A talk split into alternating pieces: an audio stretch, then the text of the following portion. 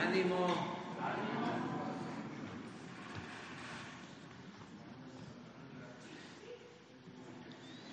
Bueno, pues vamos a iniciar el informe del día de hoy. Eh, desde luego vamos a tratar todo lo relacionado con eh, los daños que ocasionó el huracán Otis en Acapulco, también en Coyuca de Benítez y en otros eh, municipios. Sin embargo, eh, los daños mayores están en Acapulco. vamos a llevar a cabo esta información.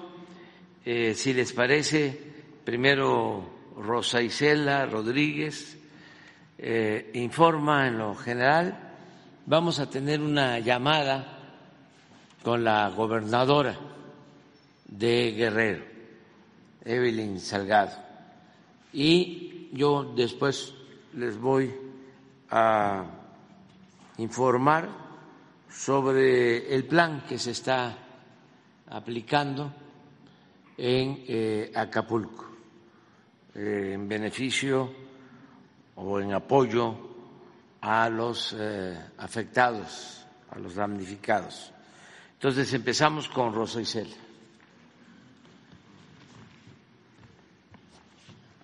Con su permiso, presidente. Buenos días a todas y a todos.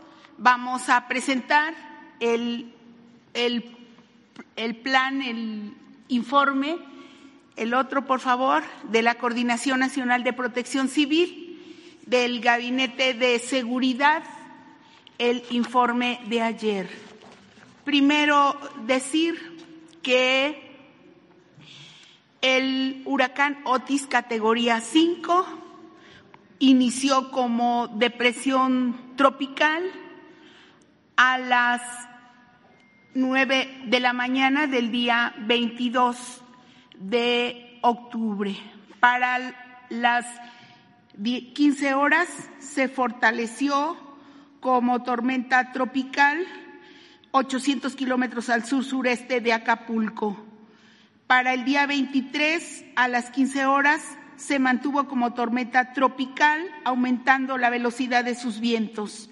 Para el día 23 a las 12 horas, o para el día 23 a las 12 horas aumentó de intensidad a huracán categoría 1 a 235 kilómetros al sur-sureste de Acapulco. Para las 13 horas aumentó de intensidad a huracán categoría 2 a 220 kilómetros al sur-sureste de Acapulco. Para las 15 horas, dos horas después, aumentó de intensidad a huracán categoría 3 a 185 kilómetros al sur-sureste de Acapulco. Para las 18 horas del 24 de octubre aumenta intensidad a huracán categoría 4 a 135 kilómetros al sur-sureste de Acapulco Guerrero. Y para las 21 horas aumentó de intensidad a huracán categoría 5 a 125 kilómetros al sur-sureste de Acapulco. Para las 24-25 horas, el centro del huracán categoría 5 tocó tierra en la costa central de Acapulco. A las 3 de la mañana se dio un decremento en su intensidad a categoría 4 en tierra a 40 kilómetros al noreste de Acapulco. A las 6 horas del 25 de octubre se debilitó a categoría 2 en tierra a 100 kilómetros al noreste de Acapulco Guerrero. A las nueve de la mañana se dio un decremento en la intensidad a categoría 1 en tierra a 160 kilómetros al nor-noreste de Acapulco Guerrero. Ya eh, para las 12 horas, eh, ayer se debilitó a tormenta tropical en tierra sobre Guerrero a 205 kilómetros al nor-noreste de Acapulco y ya para las 13 horas Otis es baja remanente. En primer eh, lugar, decir que el Gobierno de México atiende a todos los municipios afectados por huracán Otis Eh, ayer el señor presidente Andrés Manuel López Obrador estuvo personalmente encabezando eh, los recorridos para ver la zona de desastre. Estuvieron también elementos y titulares de la Secretaría de la Defensa Nacional, de la Secretaría de Marina, eh, de la Secretaría de Infraestructura, Comunicaciones y Transportes y de la Secretaría de Seguridad y Protección Ciudadana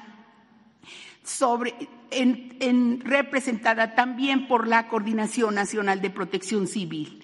Se han desplegado la coordinación operativa y se han estado emitiendo boletines del sistema alerta temprana para ciclones tropicales. Adelante. Eh, se realizan recorridos actualmente en las afectaciones de daños tras el impacto del huracán Otis, de lo cual las principales afectaciones son en el sector carretero, seis cierres carreteros por caída de árboles, deslaves y desbordamientos de cuerpos de agua, en donde principalmente la autopista México-Acapulco, eh, por desbordamiento del río Papagayo, en la carretera Chilpancingo-Acapulco, en el kilómetro 83 eh, más, 700 por Socavón, en la carretera Chilpancingo-Acapulco de Juárez, por desbordamiento del río Papagayo, así como otros kilómetros en donde hubo afectaciones eh, por caídas de rotas. Aquí la Secretaría de Infraestructura, Comunicaciones y Transportes dispuso desde la noche del martes en el estado de Guerrero una brigada de más de 900 trabajadores, 600 vehículos y más de 200 equipos de maquinaria pesada para brindar atención inmediata en los puntos donde se presentaron el mayor número de afectaciones en la infraestructura carretera. Por parte del Instituto Mexicano del Seguro Social, eh, pues hubo daños en la infraestructura, en los hospitales, como el Hospital General Regional número uno, Vicente Guerrero del IMSS, donde hubo el traslado de 200 pacientes en otras unidades médicas, donde laboran en evaluación de daños. El Instituto Mexicano del Seguro Social, en coordinación con la eh, con Protección Civil em, envió ya médicos, enfermeras para atender la emergencia y se están preparando más cuadrillas para los temas de conservación y mucho abasto de medicamento por parte del sector salud. El Hospital General Renacimiento del sector salud presenta inundaciones en la planta baja. Se espera que en 24 horas esto esté completamente funcionando y de acuerdo al Centro Regulador de Urgencias Médicas de Guerrero, se informa que el Hospital General de Acapulco, el quemado, está operando con normalidad y eh, los, también los demás hospitales en la región. Por parte del sector aeroportuario se informa de la suspensión de operaciones hasta nuevo aviso en el Aeropuerto Internacional de Acapulco con afectaciones en la infraestructura, por ejemplo, en el cercado perimetral, los equipos de inspección y daño, los pasillos, también la inundación del área de mostradores, la torre de control, la comandancia también tiene afectaciones así como las vías de acceso al aeropuerto que eh, anoche estaban intentando ya su desbloqueo.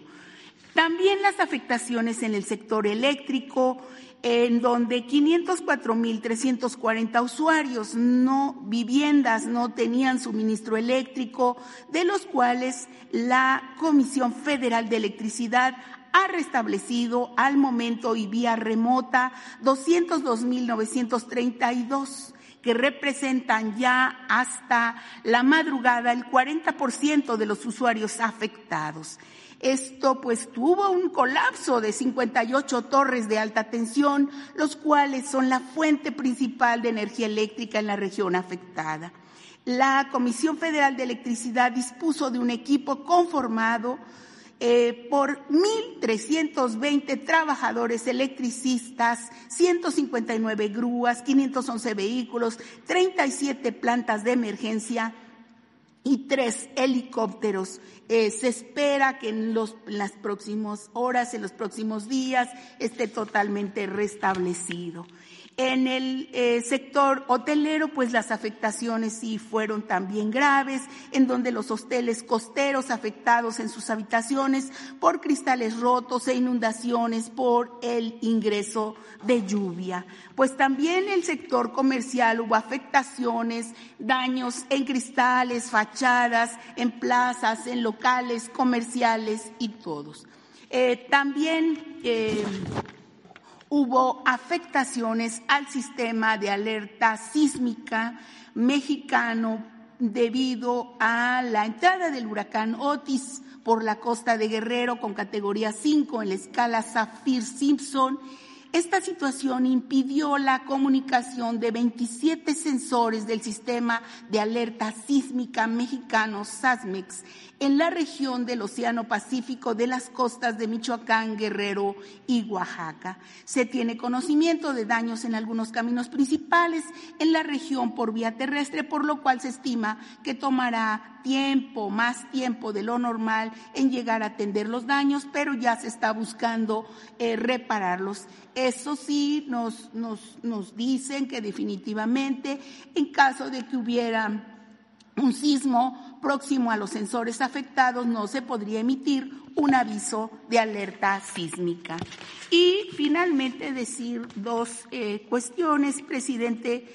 Lamentablemente se recibió el reporte por parte del gobierno del Estado eh, y del gobierno municipal el reporte de 27 personas fallecidas y cuatro desaparecidas y eh, nosotros estamos pendientes.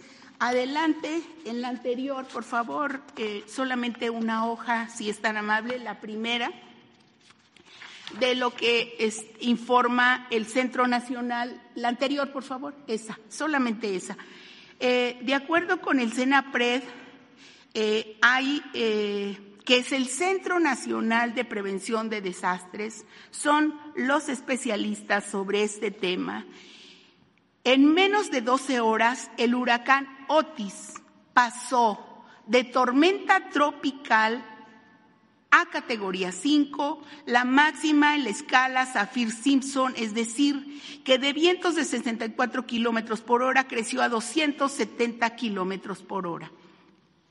De acuerdo con el CENAPRED, los modelos de pronósticos internacionales no preveían en un inicio que el huracán evolucionara como lo hizo, mucho menos que afectara al puerto de Acapulco. Lo que ocurrió el martes 24 fue algo atípico y un escenario poco probable. Se rompió el récord histórico de intensificación en México, que era de 24 horas, con el huracán Patricia en 2015. En Acapulco, como todos saben, lo más común han sido huracanes categoría 1, el Paulín eh, de 1977 que tuvo esta intensidad, pero con lluvias más fuertes, que en su momento generaron inundaciones. El más potente registrado en Guerrero y Michoacán fue el Madeleine con categoría 4 en 1976. Otis generó cientos de destrozos, en fin, solamente eh, quería hacer ese reporte, que es lo que nos dan las áreas encargadas, señor presidente, que es el resumen de todo lo que eh, han estado reportando, así como otras informaciones que eh, vamos a estar con los boletines de la Coordinación Nacional de Protección Civil en el transcurso del día.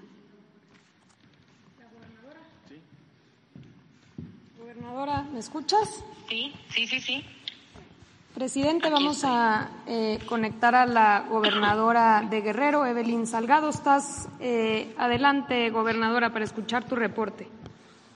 Muchas gracias, secretaria. Muy buenos días a todas, a todos. Con su permiso, eh, señor presidente, a todos los miembros del gabinete.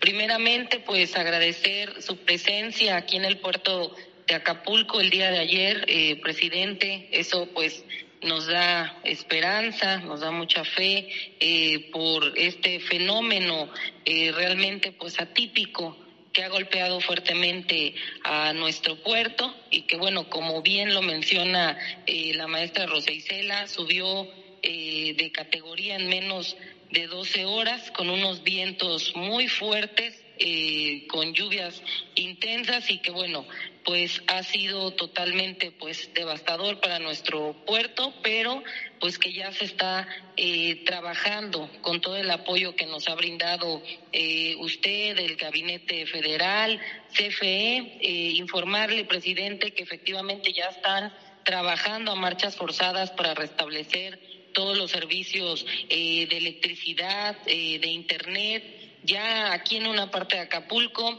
eh, hay también ya internet, hay luz y se está trabajando rápidamente en restablecer todos los servicios. Eh, quiero dar un reporte preliminar. Eh, se habla hasta el momento de 27 personas fallecidas, lamentablemente. son cuatro personas desaparecidas hasta el momento y bueno, pues estamos eh, continuando con todas las labores eh, de rescate. Eh, como bien lo mencionaban, una de las preguntas es que si la autopista ya estaba abierta, decirle que gracias al apoyo de SICT, de, también SICAEC, pues está trabajando y la autopista ya se encuentra abierta. únicamente con reducción de carriles en algunos tramos, pero eh, ya hay conectividad. Entonces, eh, los servicios de telefonía, pues algunos también ya están eh, funcionando. Decirle, señor presidente, que anoche tuvimos una reunión con la presidenta municipal de Acapulco, Abelina López Rodríguez, a quien también pues le agradecemos pues todo el apoyo, respaldo, ha estado al pie del cañón en todo momento. tuvimos una reunión con el presidente de la asociación de hoteles en Acapulco, Alejandro Domínguez, eh, quien nos manifestaba que hay una afectación de aproximadamente el 80% eh, de los hoteles. Él es eh, presidente de la Asociación de Hoteles y Empresas Turísticas en Acapulco y nos hablaba de una afectación del 80% en estos hoteles aquí en el puerto. Queremos decirles a los visitantes eh, que por parte del gobierno del estado, el día de hoy iniciamos eh, con 30 o 40 camiones eh, que van a estar de manera diaria fuera de los hoteles para iniciar con el proceso de evacuación a quien deseen hacerlo a sus diferentes destinos esto va a ser de manera totalmente gratuita, entonces pues se les va a estar dando eh, apoyo a todos, a los eh, turistas que estuvieron en este eh, terrible momento. ya se trabaja en el centro de mando desde el primer momento con todas las autoridades. Agradecer a Sedena con el plan DN3, a la Marina también con todo el apoyo que nos ha brindado, a la Guardia Nacional, a la Coordinadora Nacional de Protección Civil, con agua, eh, a SICT, por supuesto, IMSS, ISTE, todos trabajando a marchas forzadas, presidente, eh, pero bueno, yo estoy segura que Acapulco va a salir adelante, va a salir con toda la fuerza que tenemos eh, los guerrerenses y que bueno, yo creo que va a resurgir como lo que es un gran puerto eh, un gran pueblo y agradecerle, como siempre, de verdad que todo el apoyo que nos ha brindado. Eh, repito, estamos trabajando a marchas forzadas también, eh, pues con la búsqueda, con todos los trabajos que se están haciendo de limpieza, federación, estado, municipio, estamos trabajando y pues agradecerle también a usted que de manera inmediata, pues poco a poco eh, se restablezca ya la conectividad. Ya se está trabajando en ello. Repito, le agradezco eh, a la CFE todo el apoyo y pues bueno, vamos a continuar eh, trabajando, presidente, porque Acapulco pues lo requiere en estos momentos, todo el apoyo. Muchas gracias, Bueno, pues ese es el informe. comentarles que estuvimos ayer en Acapulco, tardamos en llegar por la situación de la lluvia, de los remanentes de el huracán, pero llegamos. Eh, estaba cerrada la autopista con un derrumbe, un deslave, y eh, se llevó equipo, eh, maquinaria, para eh, permitir abrir la autopista. Eso fue, yo creo que, muy importante. Ayer, como a las cinco de la tarde, quedó ya eh, abierta. La autopista, como aquí se ha dicho, eh, primero va a ser el uso de un carril, pero ya se va a restablecer la comunicación completa. Por eso también nos fuimos por la carretera federal, y ahí hay muchos daños porque se derramó, eh, salió de cauce el río Papagayo y eh, muchos socavones, se rompió la carretera en varias partes y eh, pues por ahí eh, transitamos, nos atascamos, tuvimos que caminar a pie, la gente muy solidaria, muy fraterna, todos, y llegamos a, a Acapulco eh, que es donde eh, son mayores los daños, también en el medio rural. Eh, eso hay que tomarlo en cuenta. Es Acapulco y el medio rural de Acapulco y Coyuca. Hay que este, tomar en cuenta toda la zona afectada. Eh, hoy eh, ya salieron eh, los primeros 500 servidores de la nación, promotores, van a estar hoy mismo mil, porque al mediodía salen 500 más, para hacer un censo. Esto para informar a la gente de Acapulco, aunque eh, no hay todavía comunicación completa. Yo grabé un mensaje que con carros de sonido se va a transmitir en las colonias, pero se está avanzando para restablecer la comunicación.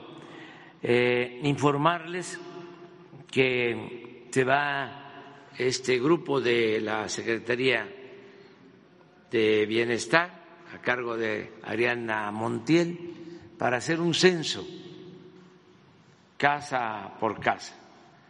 Va a ser eh, acompañado este grupo con elementos de las Fuerzas Armadas para ver las viviendas destruidas, afectadas, pequeños negocios y eh, vamos a apoyar con un programa de construcción y mejoramiento de vivienda a todos los afectados. Esa es la información que queremos eh, transmitir. Lo mismo a los pequeños eh, comercios, quienes tienen sus palapas en las que se buscan la vida y que fueron también arrasadas por el huracán. Eh, va a formar parte de este grupo eh, también Víctor Suárez, subsecretario de Agricultura, porque se afectaron cultivos, sobre todo eh, maíz, eh, milpas, que fueron afectadas. Fue tan fuerte la, eh, la lluvia y sobre todo el viento que se arrancaron árboles grandes, parotas, fue eh, muy fuerte, mucho, mucho, muy fuerte el impacto. Entonces, eh, se va a apoyar a pequeños productores, a los que perdieron tus cosechas y va a, estar también la financiera para el bienestar, eh, Rocío Mejía. ya inició la Comisión Federal de Electricidad el levantamiento de postes, el tendido de líneas, en todo Acapulco no quedó un poste de pie de las líneas de la Comisión Federal de Electricidad. Muy impactante. Y, eh, como siempre, los trabajadores eh, electricistas. Ahí están. Hay eh, más de mil trabajadores con equipos y ya están levantando postes, eh, resolviendo el tendido de las líneas para restablecer lo más pronto posible el servicio eléctrico. De esto va a depender también el que se restablezca el servicio de agua se necesitan las plantas eléctricas para eh, abastecer de agua. Eh, mi reconocimiento a lo que están haciendo las Fuerzas Armadas desde los primeros momentos, desde antes. Ya eh, estábamos preparados, desde luego fue algo pues eh, excepcional, inesperado. Yo envié un aviso, estaba pendiente cuando eh, se informó de que podía entrar eh, con categoría 5. Informé como a las ocho y media de la noche a el pueblo de Acapulco. Pensábamos que iba a entrar eh, por Acapulco o eh, en Itecpan, en esa este, franja costera. Sin embargo, pegó más en Acapulco, en la zona de Tecpan. Eh, Benito Juárez eh, y otros municipios, Cihuatanejo, de la costa, eh, fueron afortunadamente menos los daños, fue básicamente lluvia, pero no eh, los vientos tan fuertes que afectaron en Acapulco. están allá alrededor de diez mil elementos del ejército, de la Marina, de la Guardia Nacional.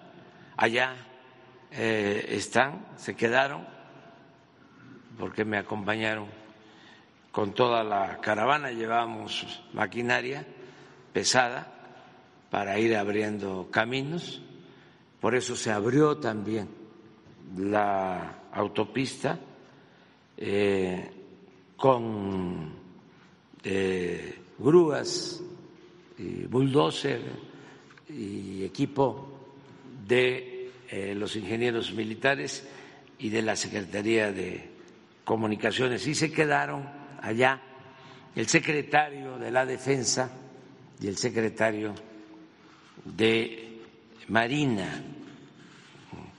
Eh, vamos a a estar eh, trabajando. Eh, están también los técnicos de Conagua. Eh, Pemex está abasteciendo de combustible. Ayer llevaron unas pipas de diésel que hacen falta para el transporte de Telmex, porque se afectaron de las líneas, torres, la fibra óptica, hay el compromiso con Telmex de restablecer lo más pronto posible eh, el servicio.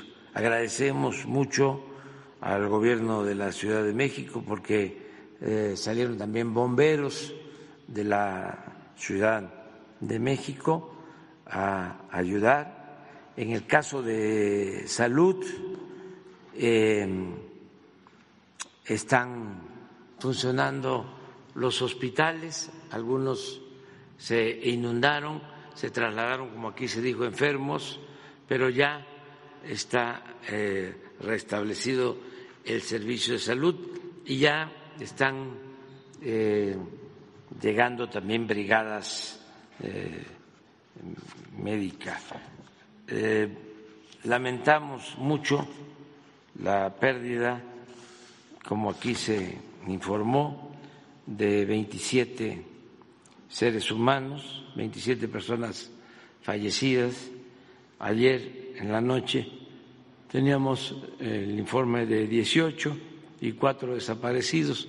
Ahora eh, nos informan que son 27 personas. Eso es lo que más duele, porque lo material se eh, puede atender y lo vamos a hacer con mucha responsabilidad. Eh, pésame a todos los familiares y quienes perdieron la vida pues fue por el efecto del huracán.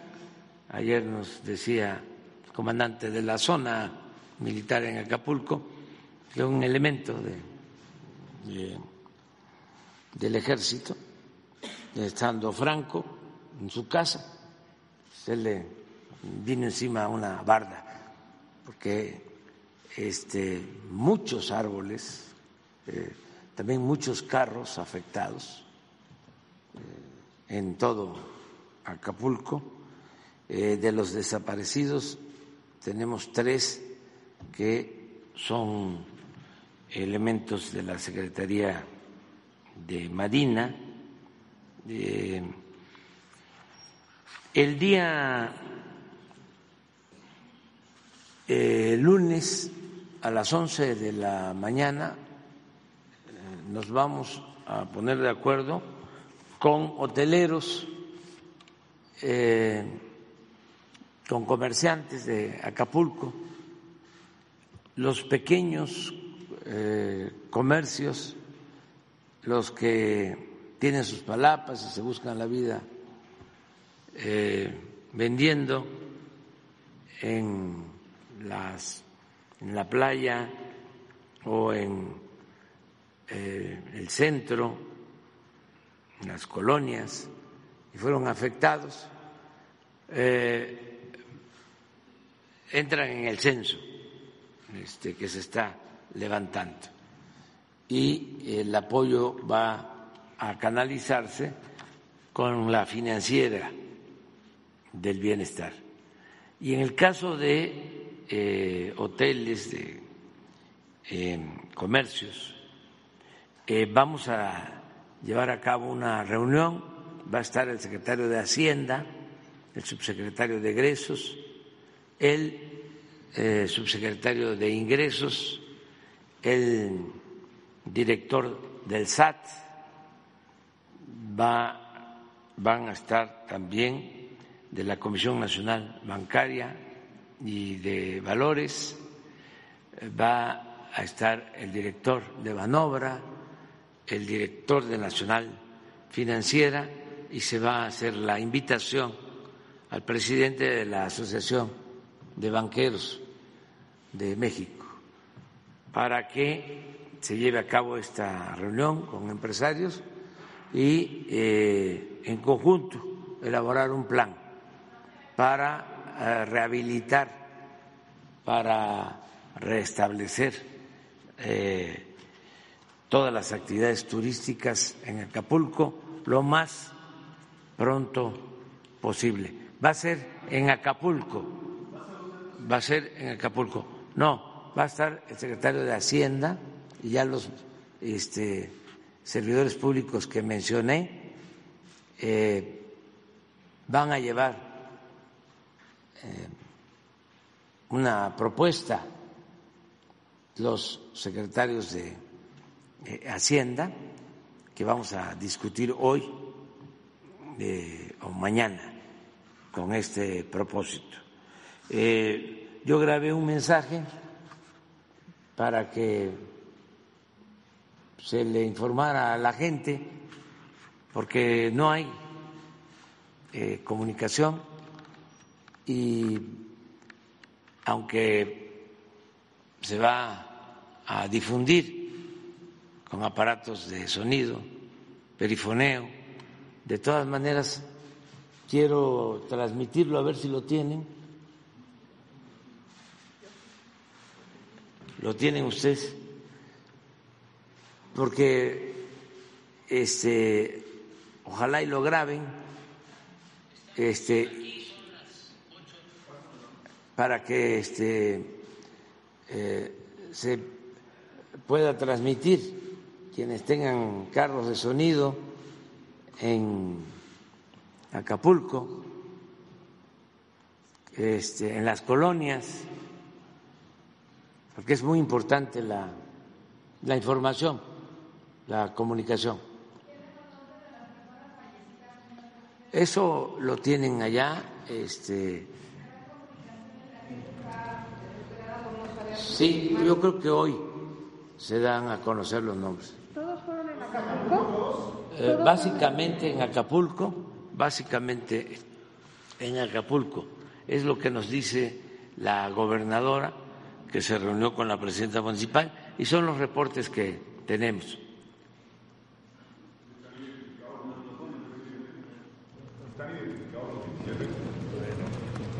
Sí, los 27. Hay tres, eh, cuatro, pero la verdad ya este lamentablemente se encontró uno de Marina, los cuatro desaparecidos son de Marina y anoche ya me informaron de uno que este, falleció.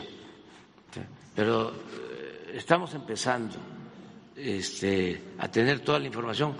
Fue muy desastroso lo que eh, padeció Acapulco. Y eh, la gente pues se resguardó, se protegió y por eso eh, afortunadamente no fueron más las desgracias, las pérdidas de vidas humanas por la gente que se protegió, porque sí fue muy fuerte. Lo que aquí se dice no tiene precedente en el país en los últimos tiempos, no solo por la forma que fue tomando fuerza en tan poco tiempo, sino la magnitud eh, del huracán, cómo entra este, con mucha fuerza, categoría 5, eh, y por la bahía,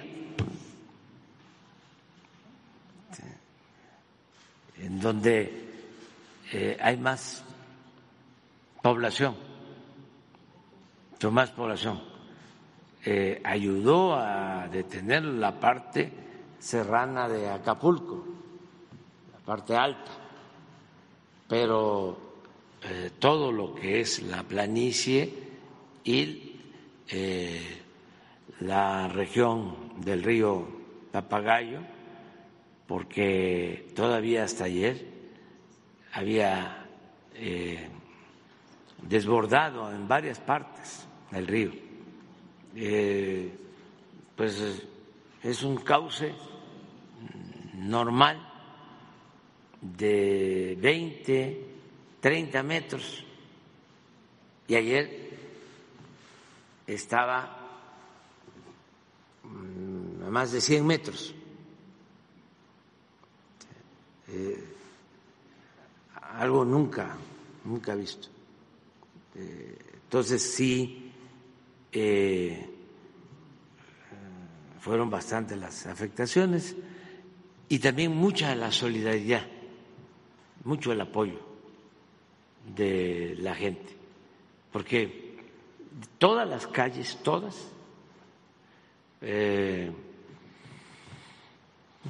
con árboles caídos, todas las calles, encima de edificios, encima de viviendas, encima de vehículos, los postes de luz, todos. Y eh, con la organización de la Secretaría de la Defensa, Marina, eh, brigadas, se fueron abriendo de las calles. Y ya, por eso pudimos nosotros pasar hasta la Diana, hasta el centro, hasta la base eh, naval, para tener el, la reunión. A ver si, si podemos pasar el mensaje. A ver, permíteme. Aquí son permíteme. las 8 de la noche. Salimos de la Ciudad de México por carretera a las diez y media de la mañana y hasta las 7 de la noche llegamos por la situación de las carreteras de la autopista y de la carretera libre. Afortunadamente ya se logró, ya eh, la Secretaría de la Defensa con la Secretaría de Comunicaciones abrieron ya el paso en la autopista y se va a hacer lo propio con la carretera libre con la carretera federal para que se tenga acceso para ir a Chilpancingo, a la Ciudad de México, para salir de Acapulco. Eh, decirles que estamos aquí, el secretario de la Defensa, el secretario de Marina, el secretario de Comunicaciones, Obras y Transporte, la secretaria de Seguridad Pública y desde luego está con nosotros la gobernadora Evelyn Salgado, la gobernadora de Guerrero. Estamos eh, haciendo una evaluación de los daños tan eh, graves y lamentables que causó el huracán Otis que afectó fundamentalmente a Acapulco. Eh, hay muchos daños materiales. Nos duele también el que hasta ahora se tengan registrados 18 fallecimientos y hay cuatro personas desaparecidas. Eso es lo que más nos duele, los seres humanos, porque lo material de una u otra forma lo vamos a enfrentar. Quiero decirles que a partir de mañana vamos a comenzar con un puente aéreo y utilizando el transporte de la Secretaría de la Defensa, también el transporte aéreo, terrestre de la Secretaría de Marina. Vamos a comenzar a eh, abastecer de alimentos, despensas, pero vamos a procurar que haya alimentos calientes, no solo la despensa, y también decirles que la distribución de las despensas, porque ya tenemos eh, experiencia, lamentablemente, en estos casos.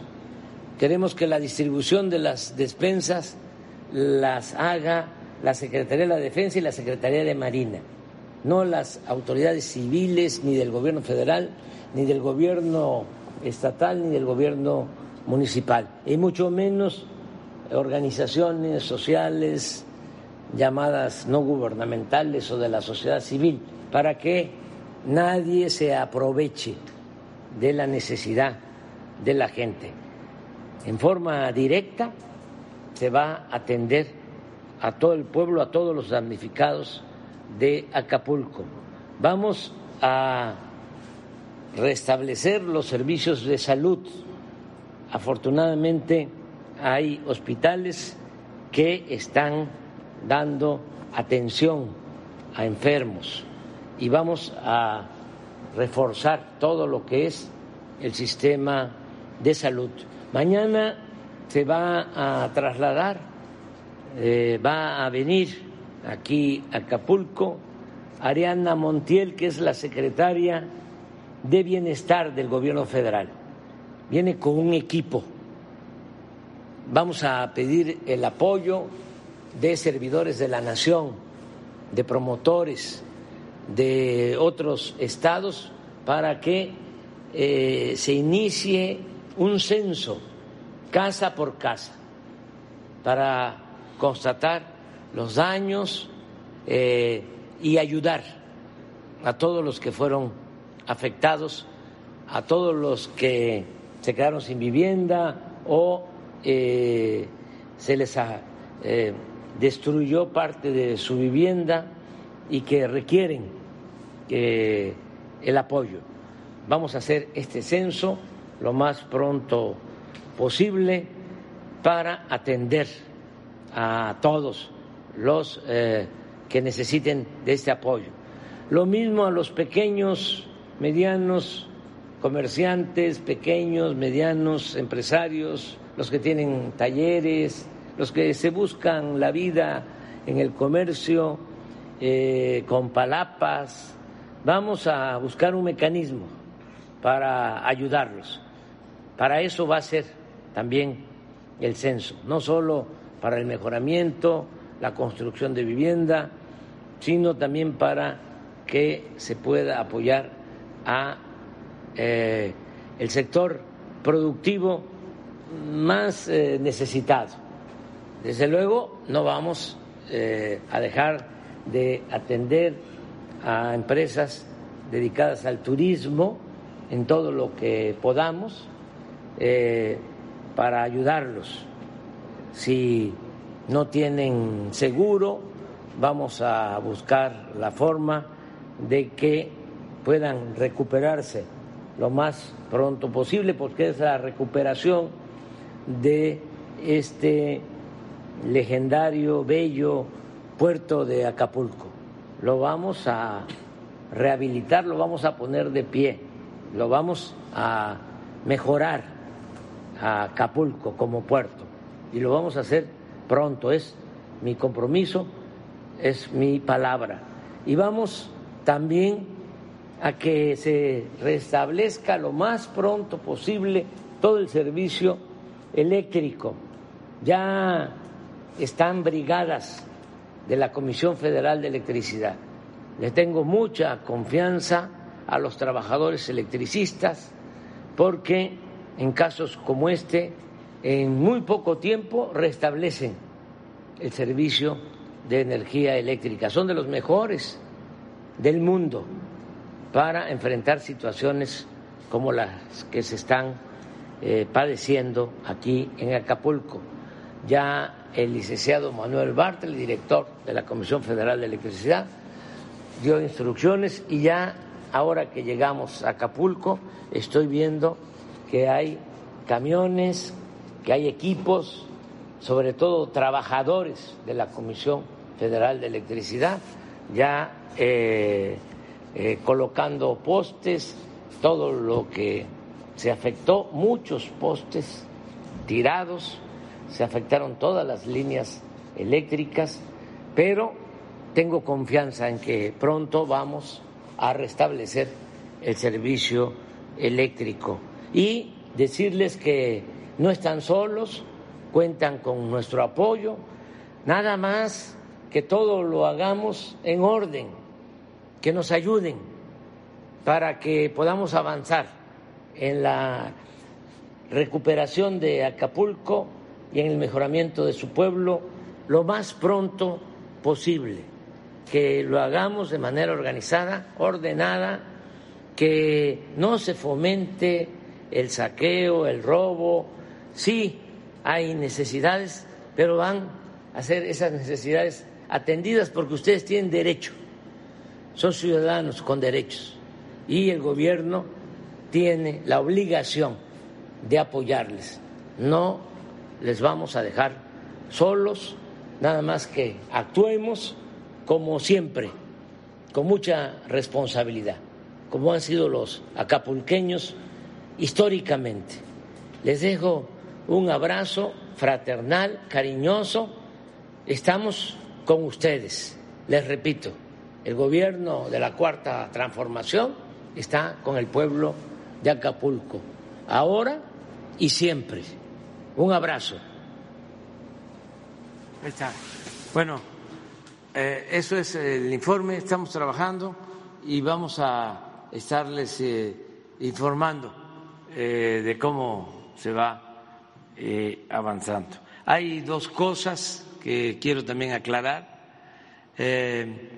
Una que es la desinformación. Todavía no pasaban los efectos del huracán y ya estaban eh, nuestros adversarios que son muy deshonestos e inmorales, eh, hablando de que había desaparecido el Fonsen, Fonden, este, vamos a suponer de que desapareció el Fonden. ¿Por qué empezar a hablar de eso si todavía eh, eh, ni siquiera eh, han iniciado las acciones? Estamos levantando los árboles, estamos buscando desaparecidos y ya este con esta actitud politiquera de decir, pero no hay fondén. Ya lo hemos dicho muchísimas veces, el fondén era como una caja chica o muy grande, no tan chica, de los políticos corruptos. Eso no le llegaba a los afectados. Era pura publicidad, todo el mundo hablaba de eso porque eh, era como repartirse un botín cuando había una desgracia.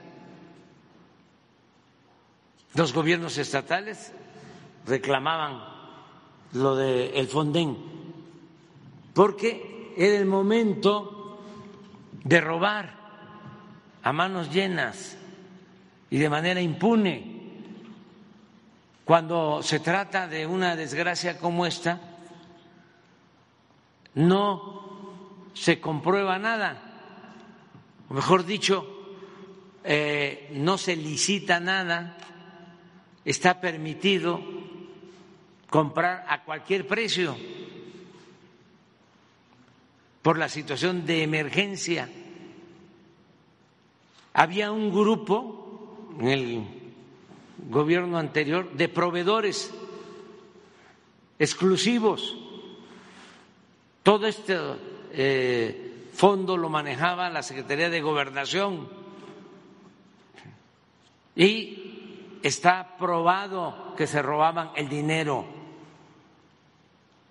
Por eso desaparece esta oficina para la tranza para la corrupción, pero no los fondos, no el dinero, al contrario, se protege el dinero y se hace a un lado a los corruptos. ¿Por qué también en los medios de información, de manipulación, se habla tanto del Fonden? Porque también recibían dinero.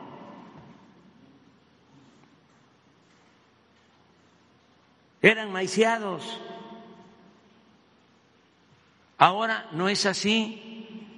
Tenemos un recurso para eso garantizado, pero además no se trata de fideicomisos, no se trata de fondos para atender emergencias.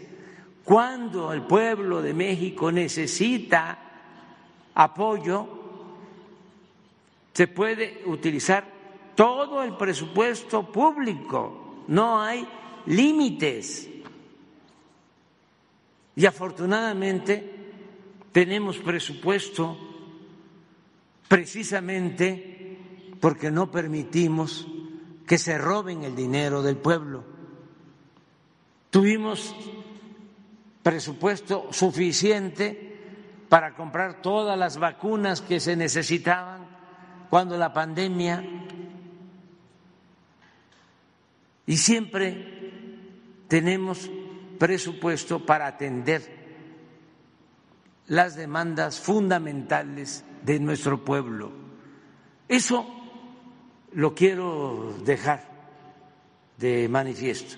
Lo segundo, hablando Loret de Mola, este periodista corrupto, de que por falta de atención habían fallecido no sé cuántos 16 pacientes en el Seguro Social. Falso. Miren, eh, aunque es muy fuerte y doloroso, pero les voy a poner una imagen que ayuda a entender lo que a veces eh, hacen los periodistas y los medios mercenarios, los que no tienen ética y trafican con la pobreza, con la necesidad, con el dolor humano. A ver si consigues porque es parte de la enajenación de eh, este mundo o de muchas personas de este mundo por estos sistemas deshumanizados en donde eh, no importan los medios. El fin justifica los medios. Se puede mentir, se pueden inventar cosas, se puede calumniar, todo para destruir al adversario o para sacar provecho en lo personal. Es una degradación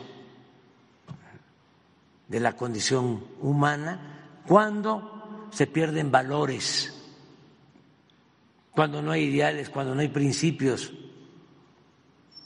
cuando no se actúa con rectitud, con integridad.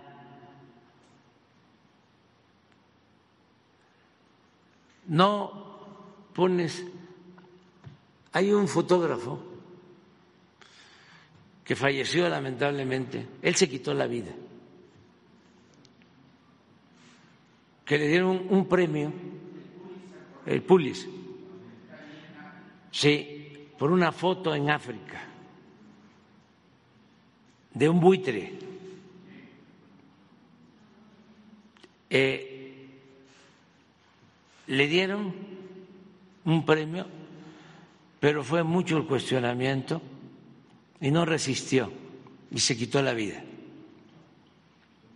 después de haber sido galardonado por esta foto que vamos a ver de cómo es un buitre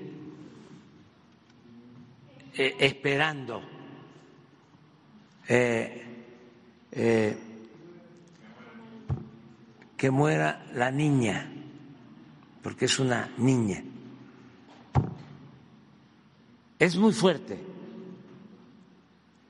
Tan es así que por más que quiso él, esa es la niña. Ella está el buitre.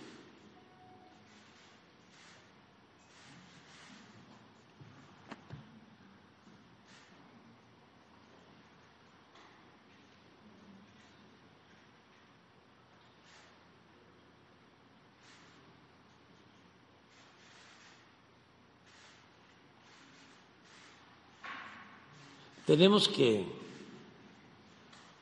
replicar así para entender mejor las cosas.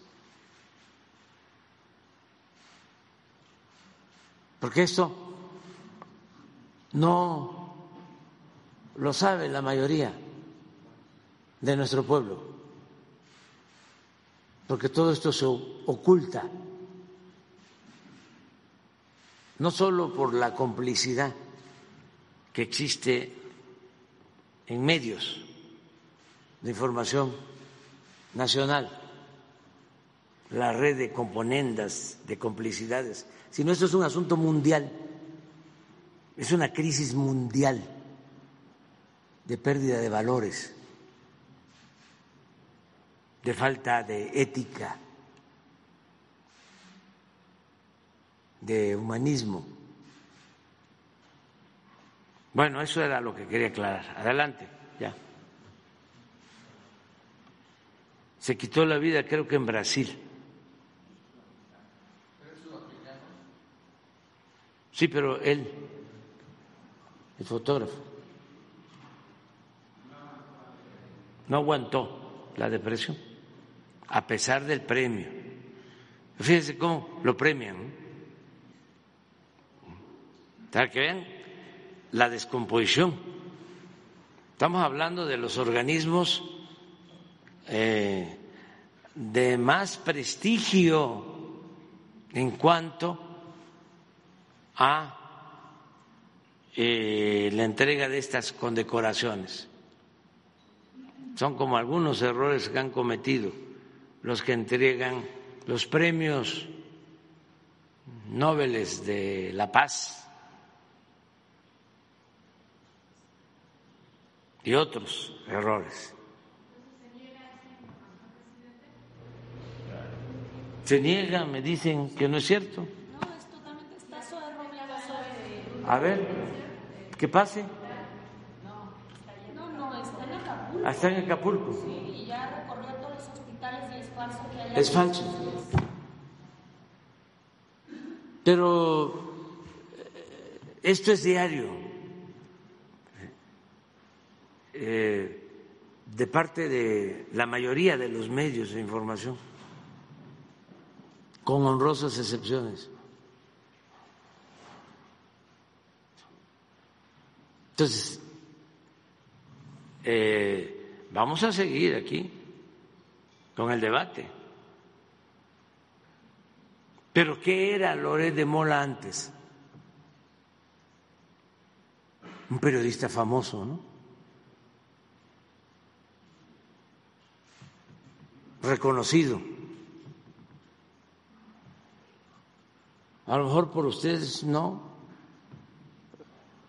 por eh, la clase política no, pero para la mayoría de la gente sí. Le creían como otros periodistas, conductoras, conductores de radio, de televisión encubiertos,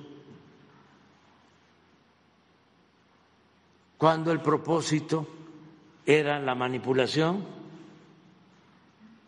y ganar dinero por ese trabajo sucio, hacerse inmensamente ricos mansiones y departamentos de lujo en Rubén Darío y departamentos de descanso en el extranjero. Eso no lo sabía la gente,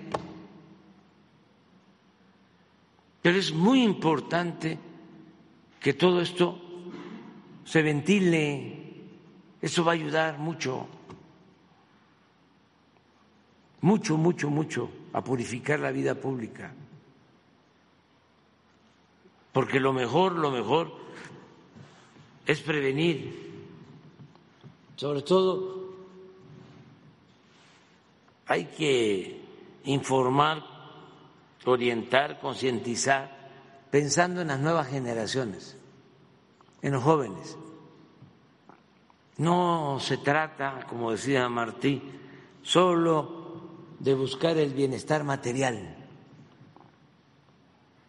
Hay que buscar el bienestar del alma. No basta con la ciencia y con lo racional. Hace falta también lo místico, lo espiritual. Si no, no salimos, porque eh, podemos enfrentar la crisis por cuestiones económicas, pero la crisis moral, ¿cómo la enfrentamos?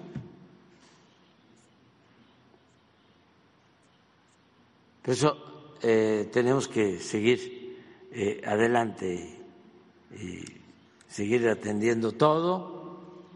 Eh, estoy muy contento en otro sentido porque la gente es muy solidaria, muy fraterna. Es un pueblo amoroso el nuestro. Ayer lo volví a constatar. Por donde pasábamos. Y qué bueno que tardamos en llegar a Acapulco. Porque fuimos viendo todos los daños, pueblo por pueblo. Y constatando lo que había sucedido y cómo la gente eh, ayudando unos a otros, ayudándose y también, y por eso no vamos a fallar, muy esperanzados de que eh, los vamos a apoyar. Y ellos saben lo saben muy bien, de que este, vamos a apoyarlos, que no están solos. Muy bien, quedó una lista. Eh, ahorita, perdón, es que habían hablado y la gobernadora habló de 27 personas sí. fallecidas y eran cuatro desaparecidos. Sí. Nada más quisiéramos precisar, eh, ahorita comentó usted que ya se había encontrado a uno. Sí. Es decir, ya serían 28 los fallecidos. Yo creo que ya incluyeron. Ah, ya estaría incluido. Yo creo, sí, porque ayer en la noche eh, fueron 18 y 4 desaparecidos. 18 fallecidos tenían y 4 desaparecidos. Luego se reúnen, después que yo me regreso, eh, con la presidenta municipal hacen de nuevo un recuento y ya este son 27 27 o 29 27. 27 y se habla de cuatro desaparecidos pero estoy seguro porque ya este, el comandante de la zona naval me informó antes de salir de que de los cuatro ya habían encontrado lamentablemente a uno fallecido. sí, que considero, sí, que posiblemente ya esté incluido. Han hablado también la CFE y la, y, y la gente que está en el aeropuerto. Eh, usted habla de que va a haber un puente aéreo. Ah, sí. ¿Ya está en condiciones el aeropuerto? Sí, sí, qué bueno que me preguntas de eso. Este, se hizo una revisión a las dos pistas. Las instalaciones del aeropuerto de Acapulco quedaron destruidas. Sí, sí. Pero las pistas, pero la pista, al parecer, está en buen estado. La pista. Eh, la pista militar de pie de la cuesta, que es una muy buena pista, eh, también todas las instalaciones afectadas y en una primera evaluación la pista resistió. Ahí en pie de la cuesta, pues fue donde pegó más fuerte. Todavía el aeropuerto que siempre se inunda cuando llueve mucho, en este caso, pues sí, eh, se afectó, pero eh, al parecer la pista eh, se puede utilizar. Entonces, hoy, por eso están este, allá, tanto el secretario de Defensa como el secretario de Marina, para establecer un puente aéreo que lo necesitamos. Vamos a, a, ver si podemos utilizar las dos, las dos pistas. Sí, los dos, los dos aeropuertos. A la electricidad, le dijeron las condiciones son muy malas, evidentemente. Sí. Se ha repuesto una parte, sí. pero le hablaron ya de cuándo estarían en condiciones de, de ya de tener cerca del 100% del servicio. Y Yo, las comunicaciones, porque esto viene junto con las comunicaciones. Sí, eh, sí. ¿Para cuándo se había restablecido todo esto, presidente? Eh, vamos a esperar porque sí son muchos los daños. A ver si me pasan eh, el reporte de los daños eh, de la Comisión Federal, del primer diagnóstico de la Comisión. ¿Eran 504 mil personas que estaban sin luz? No, 400 500, hogares. 504 mil usuarios. 200, o sea, 40% Sí. ya se restituyó. Sí, pero El resto, este, no, ¿hay algún no, lo que quiero es, a ver si eh, ayer me mandó el, el licenciado Bartlett eh, un reporte, tú lo tienes también, ¿no? Usted recorrió la zona. La zona de hotelera, la costera, Acapulco Diamante, está inundada y es a donde se ha Sí. ido más la atención. Pero toda esta zona urbana que conocemos bien, porque lo hemos, hemos estado ahí, eh, donde es más precaria las viviendas, Sí. están en las barrancas, están en las bajadas Sí. de arroyos. Pues por ahí pasé. La zona eh, de- que está del otro lado de la montaña, que es una planicie, Sí. está inundada. ¿Algún reporte que tenga de la situación que hay en todas estas zonas que la verdad más Básicamente, precarias, presidente? básicamente eh, fue el agua. O sea, no, sí, les ayudó bastante. Toda, toda la zona, la planicie, eh, casi no hay árboles de pie, o sea, la, la planicie. Y es donde más se afectó todo el sistema eléctrico. Entonces, la parte de renacimiento, o sea, lo que está detrás del, del cerro, eh, esa, eh, esas, este, esas colonias fueron afectadas, se protegen del viento, pero fueron afectadas porque hubo derrumbes y bajadas de agua y este, inundación en varias colonias, pero eh, mucha tierra, agua con tierra, lodo. No, no, no están este, abiertos, todo está cerrado. Sí. Este, a ver si no tiene.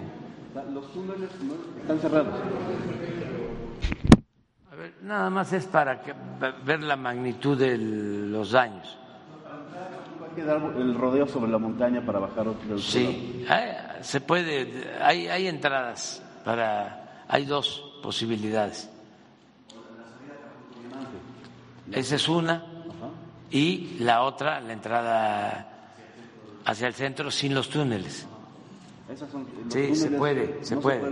sí, se puede. Los túneles no se pueden usar No, no, no, no estaban este, siendo utilizados.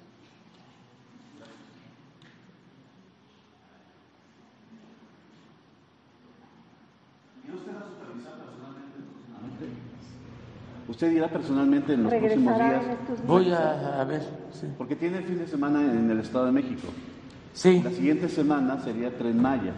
En este lapso usted se dará. Voy a verlo, voy a verlo, voy a ver, este, voy a analizarlo.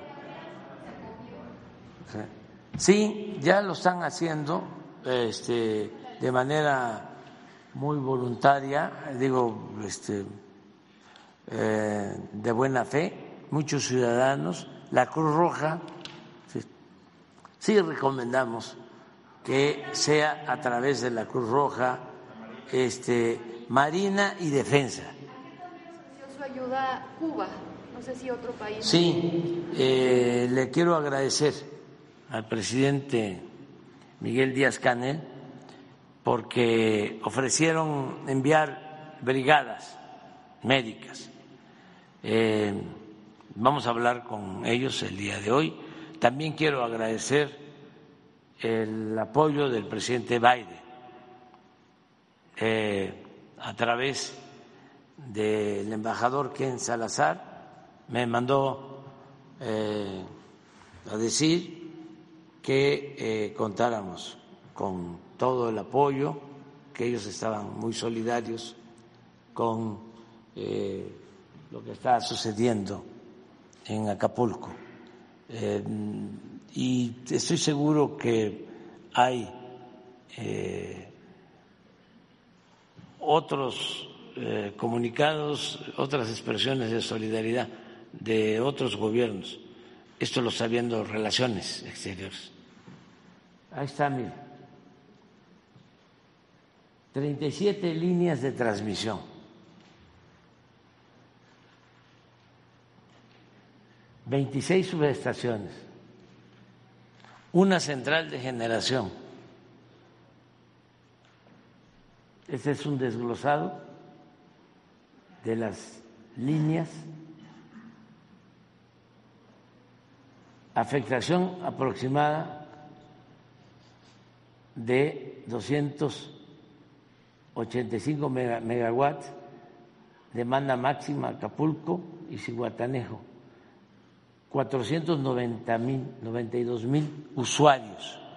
Ese es el daño en el sistema eléctrico antes de eh, ayer. Y sí, eh, ya este, deben de haber como dos mil trabajadores de la Comisión Federal de Electricidad, con camiones y equipos. Me tocó verlos, me tocó verlos ya trabajando. Este, y son de los mejores del mundo para restablecer eh, pronto el servicio eléctrico. Por eso no eh, quiero. 161 grúas. Sí, todo esto está allá.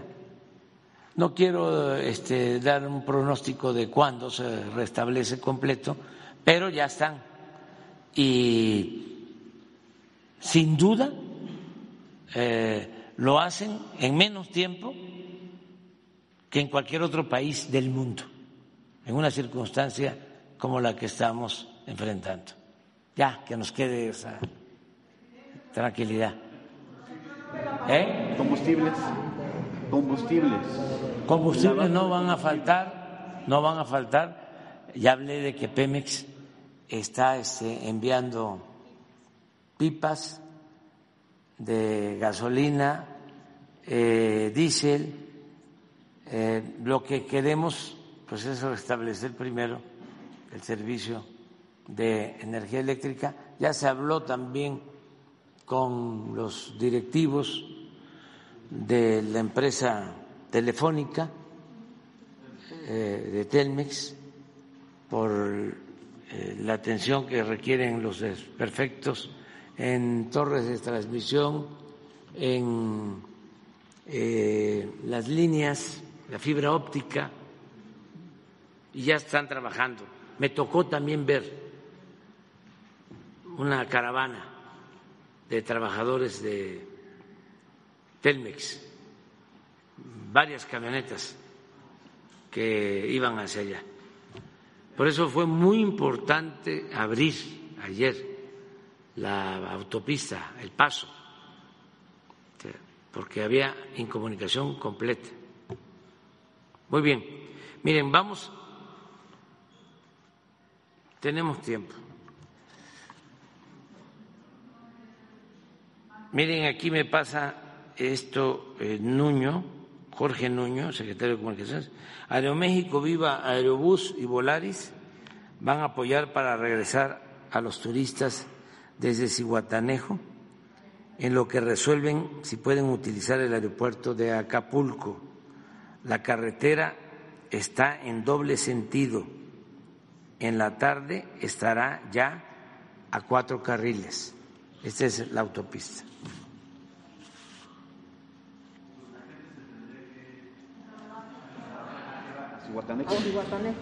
Sí, eh, pero porque no, afortunadamente no hubo afectaciones mayores en la Costa Grande, pero eh, yo creo que se va a restablecer pronto el servicio aéreo con los dos aeropuertos de, de, Acapulco.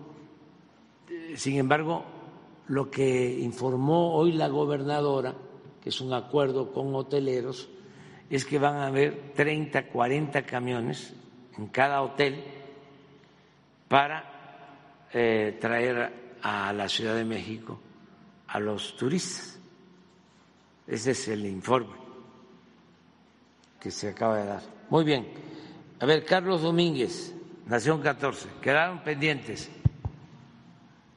Buen día, presidente. No me levanto para no obstruir el, tiro de las cámaras atrás. Eh, con la llegada de la 4T a Hidalgo, presidente, han salido a la luz diversos actos de corrupción orquestados por el viejo régimen en la entidad, tales como la estafa siniestra, dándole a, donde diversos alcaldes han desviado más de dos mil millones de pesos del erario del pueblo para fines personales. Esto ha generado diversas detenciones y es una muestra clara de que la transformación está en marcha en el Estado. Sin embargo, existen personajes que se resisten a esta nueva etapa de la vida política del país y mantienen sus esquemas de corrupción e impunidad. Eh, un claro ejemplo es el alcalde de Pachuca, Sergio Baños Rubio, quien ha eh, conmocionado a la ciudadanía pachuqueña en recientes fechas, ya que en pleno estado de ebriedad golpeó brutalmente a su pareja sentimental, situación que derivó de una carpeta de investigación número 12-2023, 11-16-3, donde la víctima detalló cómo la golpeó eh, causándole diversas lesiones y poniéndola incluso en riesgo de muerte. Lo lamentable de dicho caso es que mediante la red de corrupción que se mantiene aún del viejo régimen en el Estado, el alcalde ha logrado desvanecer dicha carpeta de investigación, así como otras por diversos delitos, esto gracias a la coalición de servidores públicos dentro de la Procuraduría hidalguense. Como si lo anterior no fuera poco, el mismo alcalde, junto con diversos jueces y magistrados con tintes partidistas del Poder Judicial local, han logrado imponer su poder corruptor al cancelar diversas concesiones que otorgó el ayuntamiento, esto de manera irregular y sin facultades, todo esto porque diversos empresarios no se dieron a sus propuestas fraudulentas de hacerlo socio mayoritario o de venderle sus empresas. Tal como ellos aseguran. Así es como ha logrado hacerse de diversos negocios que tal parecen servirán para su fondo de jubilación personal. De igual forma como con el apoyo de jueces del Poder Judicial en el Estado ha logrado eh, desechar diversas imputaciones por delitos de corrupción, entre otros. Le pregunto, presidente, ¿cómo pueden hacer frente las víctimas de este corrupto y violentador alcalde de Pachuca, Sergio Baños, que se ha impuesto sobre la justicia y la ley? ¿Cómo evitar que sigan vigentes estos personajes de la vida pública de México? Eh, con, eh, ¿Con quién de su gobierno podrían dirigirse las víctimas de los delitos ya mencionados? Bueno, pues aquí está Rosa Isela y tenemos mucha confianza en el gobernador Julio Menchaca ya escucharon tu denuncia y nosotros ayudamos. Gracias, señor presidente. Eh, sobre las inversiones anunciadas hace unas semanas por usted y el gobernador de Tamaulipas, Américo Villarreal, en materia de energía, concretamente en Matamoros por más de 11.600 millones de dólares por parte de la empresa australiana Woodside Energy, mismas que fueron celebradas por el mandatario tamaulipeco, quien agregó también las inversiones en la planta de liquefacción de Altamira, agregándole que ambas inversiones superan los 15.600 millones de dólares. Preguntarle, presidente, ¿a qué se debe tanta inversión en el último año en Tamaulipas? Estaríamos hablando de un boom tamaulipeco o regional, eh, pues serían más de 300 mil millones de pesos lo que llegarían al Estado, lo que supera hasta por cuatro veces la inversión de Tesla en Nuevo León, como lo destacó el gobernador tamaulipeco, y una sobre el caso Ayotzinapa, pues pareciera que al ex procurador del Estado de Guerrero, Iñaki Blanco, y al exgobernador del estado de Guerrero, Ángel Aguirre, fueron exculpados de las investigaciones tanto de la entonces PGR y de la ahora ah, Fiscalía General de la República, preguntarle si ahora, si ahora que usted está al frente en los nuevos trabajos de investigación e interesado por la verdad del crimen de, este crimen de Estado, consideraría pertinente revisar nuevamente las, las responsabilidades en el caso y la creación de la verdad histórica que pudieran tener estos dos personajes, Iñaki Blanco y Ángel Aguirre, presidente.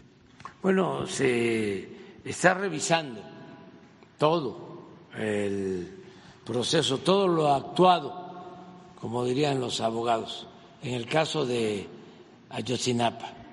Tenemos un equipo, aquí están dos miembros de ese equipo eh, que entraron a,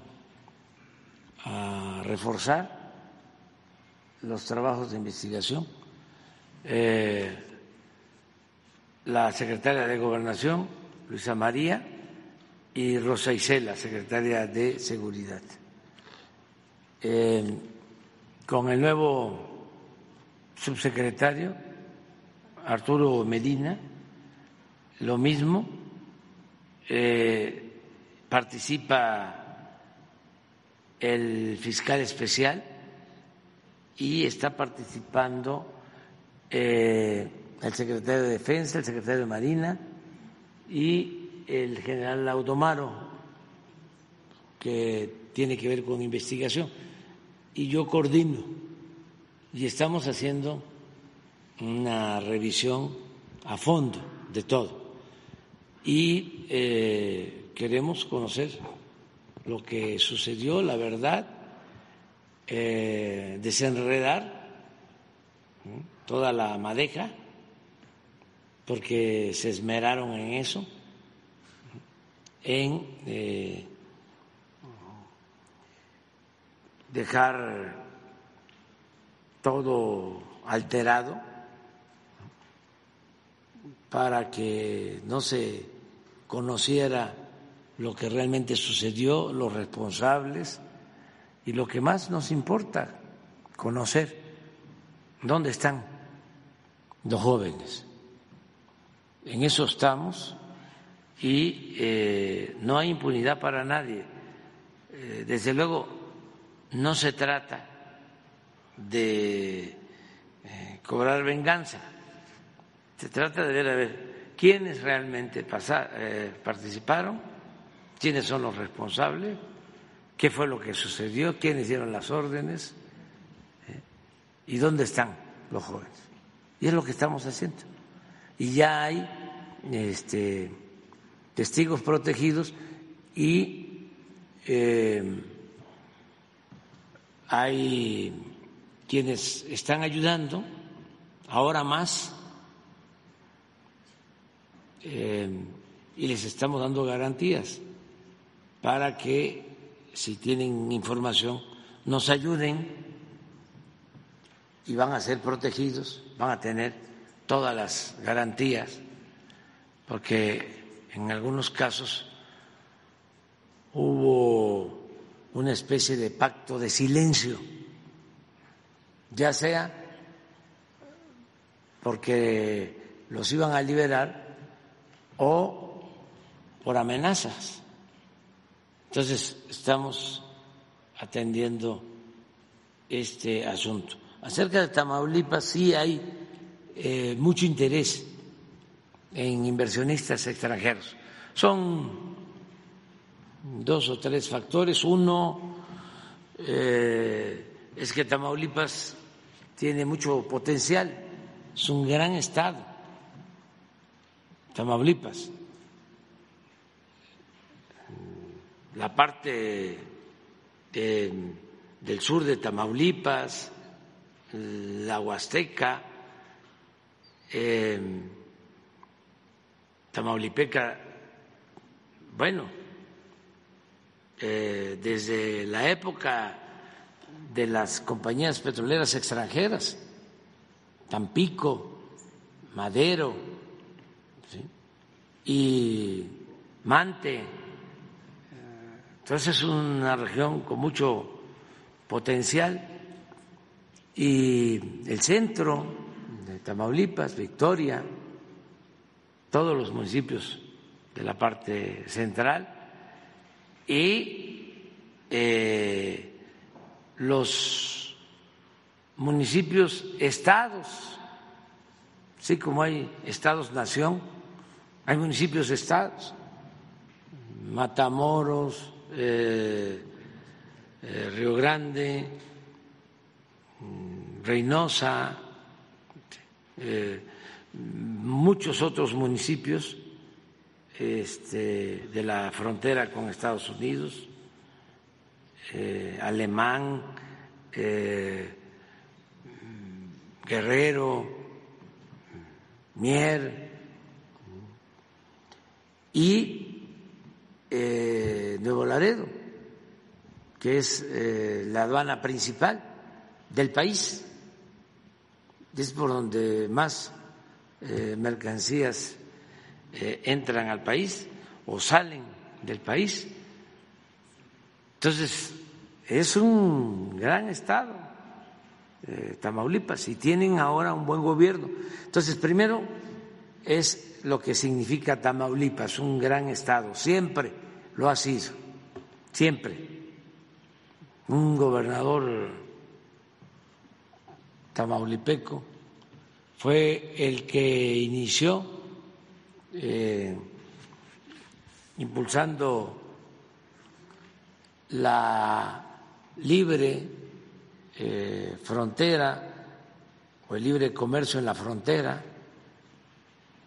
declaró eh, libre a toda la frontera de Tamaulipas y luego le siguieron otros estados de nuestro país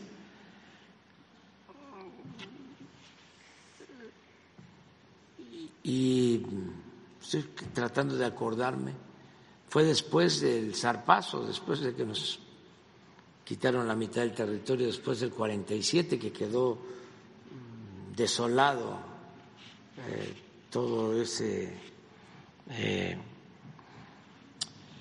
eh, corredor fronterizo.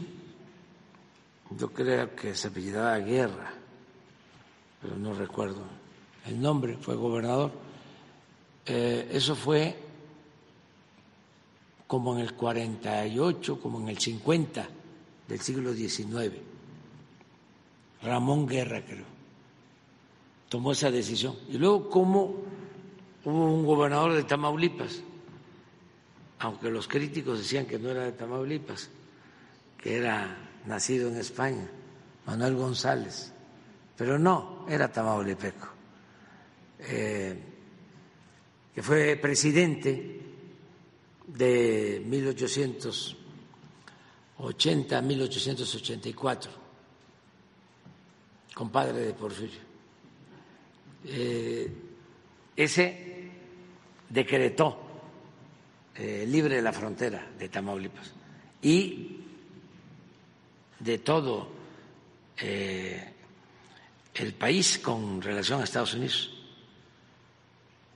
Y luego Porfirio Díaz continuó y los gobiernos postrevolucionarios lo mismo, hasta que llegó Salinas y este dejó de ser eh, frontera libre. Eh,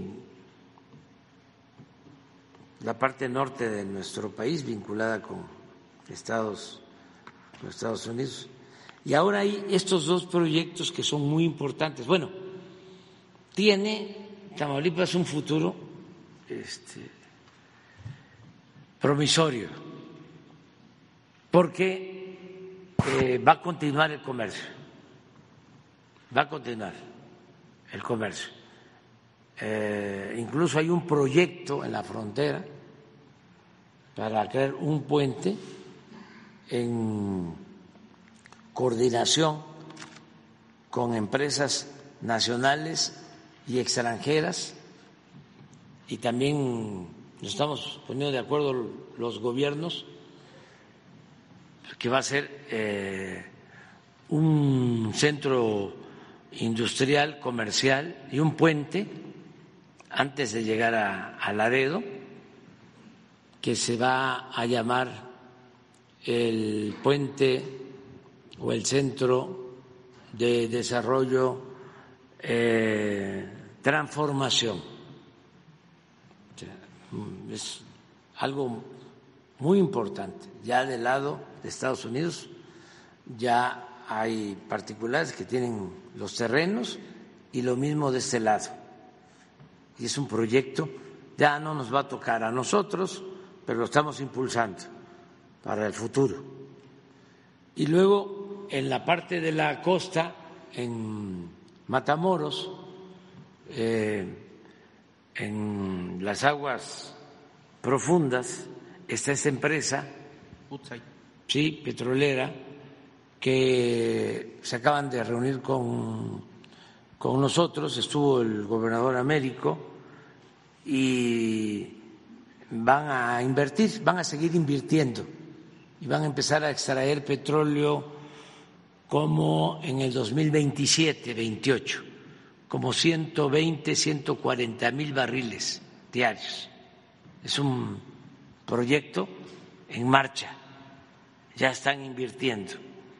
Y luego, más al sur, en Altamira, ya la empresa Fortress ya eh, está terminando de eh, fabricar los módulos marinos son plataformas para poner una planta de licuefacción en una plataforma marina, pero también en tierra. Eh, y sí son inversiones muy fuertes de miles de millones de dólares para Tamaulipas. ¿Por qué sucede esto? Bueno, eh, hay eh, mucho interés en invertir en México eh, está creciendo nuestra economía, eh, está creciendo la inversión extranjera, mm, seguimos siendo los principales socios económicos, comerciales con Estados Unidos y algo que también cuenta mucho, tienen un buen gobernador en Tamaulipas, es un hombre decente, es un hombre bueno recto. Es que eso es importante. ¿Y saben quiénes tienen más información? Más que la CIA y que la DEA y que nuestros sistemas de inteligencia, que no de espionaje. ¿Saben quiénes manejan más información? Los inversionistas. Eso saben muy bien ¿En dónde? No tienen riesgo sus inversiones y en dónde eh, hay futuro. Lo saben perfectamente. Entonces, Tamaulipas está muy bien. ¿Qué otra cosa me preguntaste? Solamente, presidente, sobre lo de Ayotzinapa, si estaría de acuerdo que se investigue más a fondo al ex procurador y al ex gobernador. Sí, a Pues pareciera que están exonerados, no se les menciona. Sí, no hay nadie exonerado, la verdad. Este, porque aún los que fueron liberados, porque hubieron errores de procedimiento, no se probaron eh, con documentos las torturas y se pasó el término legal y eso dio motivo a que un juez los liberara a 50. Fíjense la gran irresponsabilidad o la confabulación, como lo quieran este, interpretar. Pero todo eso se está revisando. Todo lo estamos analizando. Gracias, señor. Muy bien. Va eh, Marco Antonio Olvera. Eh, gracias, presidente. Buenos días. Buenos días a las secretarias, a los elementos del ejército y a la gente que nos ve y nos escucha. Presidente, eh, pues prácticamente su gobierno se está eh, por concluir. Su lema de campaña, pues ha sido siempre el, el combate a la corrupción. A prácticamente un año, ¿cómo va ese tema? Se lo digo porque tengo dos temas sobre la corrupción. Una es sobre la Universidad Estatal de, Hidalgo, mi estado. Le voy a hacer una pequeña cronología de la corrupción en las que han caído, los que han caído, los rectores y, por supuesto, los presidentes estudiantiles de la misma universidad desde 1977 con Gerardo Sosa Castellán. Da inicio al grupo conocido como la Sosa Nostra, actual grupo caciquil que controla a la universidad e influye en la vida política del Estado de Hidalgo. Secuestros, porrismo, asesinatos y corrupción. Dentro de los principales integrantes de este grupo se encuentra Gerardo Sosa, Nubia Mayorga, Jorge Mayorga, Humberto Veras, Godoy, entre otros, por medio de la Federación de Estudiantes Universitarios de Hidalgo, a cargo, perdón, cargo que se benefició a fines, con fines de posesionarse políticamente. Sosa Nostra, durante cuatro décadas, utilizó su posición para extender su amplia red de influencias a, a fin de beneficiarse a sí mismo entre familiares y amigos, obviamente influyendo en la vida política del Estado, que pues hace prácticamente un año pues dejó de gobernar ahí el PRI. Gerardo Sosa Castellán en 2009 toma protesta como presidente del patronato universitario de la universidad, medio por el cual se presume la comisión de los delitos de lavado de dinero, peculado, defraudación fiscal. Gerardo Sosa Castellán en 2020 es detenido en la Ciudad de México como resultado de las denuncias. Tras año y cinco meses en el penal del Antiplano, un juez autorizó el cambio de medida cautelar por arraigo domiciliario debido a su precario estado de salud. Octavio Castillo Acosta en este 2023 es elegido como nuevo rector de la propia universidad. El 25 de agosto del 2023, María Teresa Paulín Ríos se designa como directora del Instituto de Artes de la Universidad La Ida. Pese a las denuncias de los estudiantes en su contra por hostigamiento, acoso sexual y discriminación, pues seguía en el cargo. El 19 de septiembre de 2023, los estudiantes, activistas e incluso madres y padres de familia fueron víctimas de un atentado violento por parte de un grupo de choque integrado por sindicalizados, personas externas y el Consejo Estudiantil Universitario. El 20 de septiembre de 2023, el ISCU, el ICSA, el IA, el ISBI convocan a no permitir el acceso a clases ni el desarrollo de actividades en unión a sus compañeros del IDA. El 28 de septiembre de 2023, marcha en dirección al evento donde asistió Claudia Sheinbaum para pedirle pues intervención ahora que llegue a la presidencia de México. María Teresa Paulín renunció al cargo el 25 de septiembre de este año y una serie de grupos de escuelas privadas y, eh, han apoyado a esta manifestación en contra del rector y de la gente que maneja obviamente la universidad, presidente. En ese sentido, también el tema de la corrupción. El pasado 21 de septiembre eh, del 2021, Julio Scheller renunció a la Consejería Jurídica de la Presidencia de la República hasta antes de su renuncia, Scheller eh, pues tejió bajo contubernio y corrupción una red de cómplices, entre ellos Santiago Martí, asistente de Julio Scheller cuando estaba aquí en la presidencia, que ahora es acusado de timar en la Sedena, Marina y la Guardia Nacional con su empresa Protactic SADCB, que eh, vende equipo táctico, uniformes militares, cascos balísticos y el pasado 27 de septiembre del año en curso se adjudicó un convenio con la Guardia Nacional para vender chalecos antibala a nivel 4. Todo esto bajo la anuencia de corrupción del juzgado décimo sexto del distrito en materia administrativa de la Ciudad de México. Presidente, eh, la corrupción sigue permeando en su gobierno, no tanto como cuando llega usted. Sin embargo, ¿cuál va a ser la ruta en este último tramo para concluir con la corrupción? Porque pareciera que se resisten a dejar de robar en el país y, por supuesto, seguir dañando las arcas públicas de nuestra, de nuestra patria y, por supuesto, de los que menos tienen.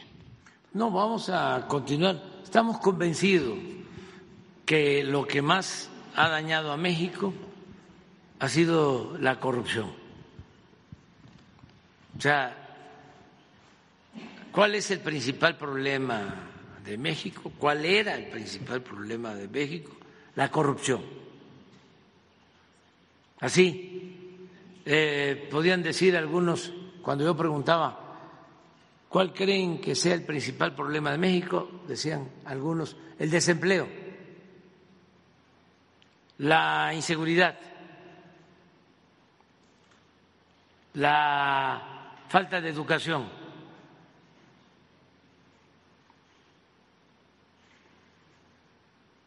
En fin, muchas eh, este, necesidades y problemas.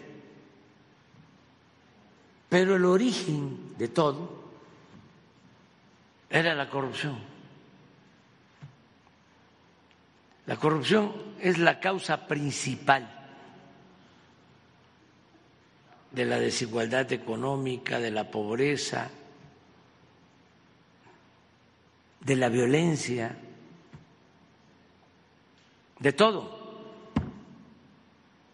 Por eso no hay que ceder Nuestro país no prosperaba, no salía adelante,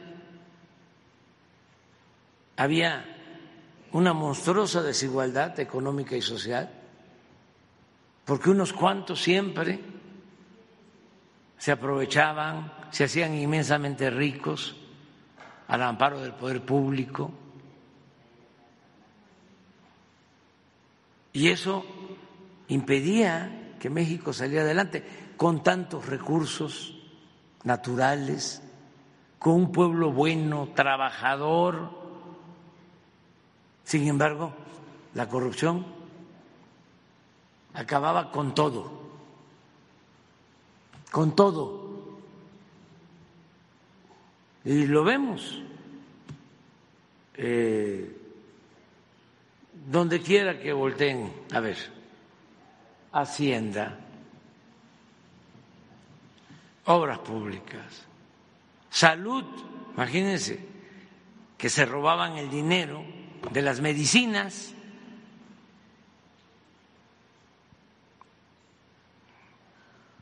Pemex, Comisión Federal de Electricidad,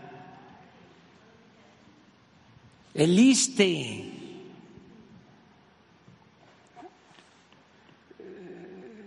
era un botín que prácticamente se lo acabaron, desmantelaron al ISTE, todo, todo, las universidades, y la Universidad del Estado, presidente, ¿cómo podría intervenir la Federación, obviamente a través del Ejecutivo? Es que tenemos. Porque es una escuela que obviamente no podemos intervenir por la vida independiente que tiene la universidad, sí. pero sin embargo recibe recursos del Estado. Y es una verdadera corrupción de Sosa y además ahorita que vienen elecciones, pues ya pretende meter a sus candidatos al Congreso local, alcaldías, regidurías y, todavía presumen que son de, eh, de, grupo universidad, si son unos verdaderos corruptos. Hay que seguir denunciando, por eso hacen ustedes un buen trabajo. Eh, es preferible que se excedan a que no se hable del problema de la corrupción. Es preferible. Ya ustedes mismos tienen que autolimitarse porque si no eh, pierden autoridad, legitimidad, credibilidad. Pero es preferible que se hable del tema, siempre. La vez pasada, un compañero de ustedes cumplió con la tarea de revisar cuántas veces en los informes se utilizaba la palabra, el término corrupción, y ya vimos que no se hablaba prácticamente de la corrupción, siendo el principal problema de México. Pero lo mismo en las cámaras, en el Poder Judicial, en las universidades,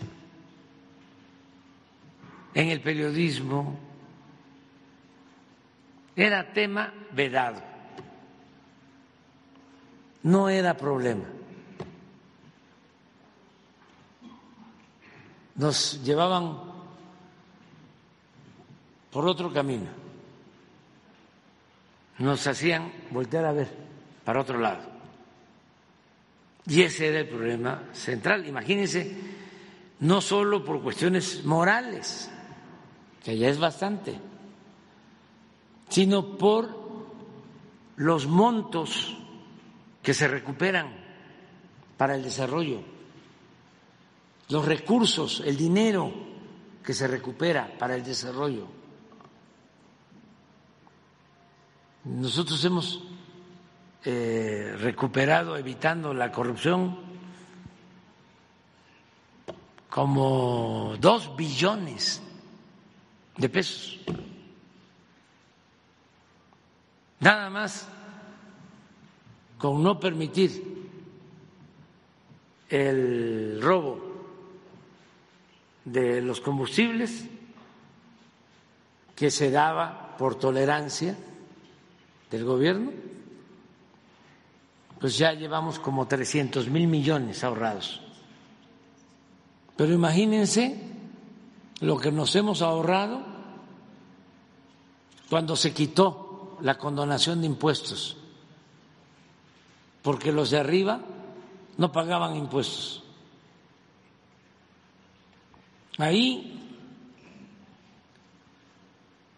yo creo que en todo lo que ha sido el combate a la evasión fiscal, nos hemos ahorrado como un billón de pesos. Vean nada más ahora, a ver si tienes el cuadro de cuánto ingresó ayer, porque ahí estamos pendientes, cómo está la caja, y que suene cuánto entra y que suene. Pero desde que llegamos ha ido creciendo la recaudación sin aumentar impuestos. impuestos. Nada más evitando las condonaciones, las fugas en el pago de los impuestos. Entonces sí hay que seguir combatiendo la corrupción, denunciando y eh, nosotros ayudamos en todo lo que podamos. Tenemos el límite de que hay cosas que dependen del Poder Judicial o en el caso de las universidades que son autónomas y debe respetarse su autonomía. Yo soy partidario de eso. Pero sí hay mecanismos para poder auditar si se trata de este recursos federales. ¿Cuál sería el mecanismo para la Universidad Estatal de Hidalgo en, este caso? Está la UIP porque eh, el sueldo de un rector no es el resultado de los bienes que tiene. Yo creo tiene cuentas bancarias, tiene fraccionamientos, tiene una serie de enriquecimientos. Yo creo que puede ser tanto la Fiscalía General de la República como la Fiscalía Anticorrupción, que hay que hacer uso de estas instituciones y de la misma eh, Auditoría Superior de la Federación. Hay que presentar las denuncias. Miren, esto fue ayer ayer.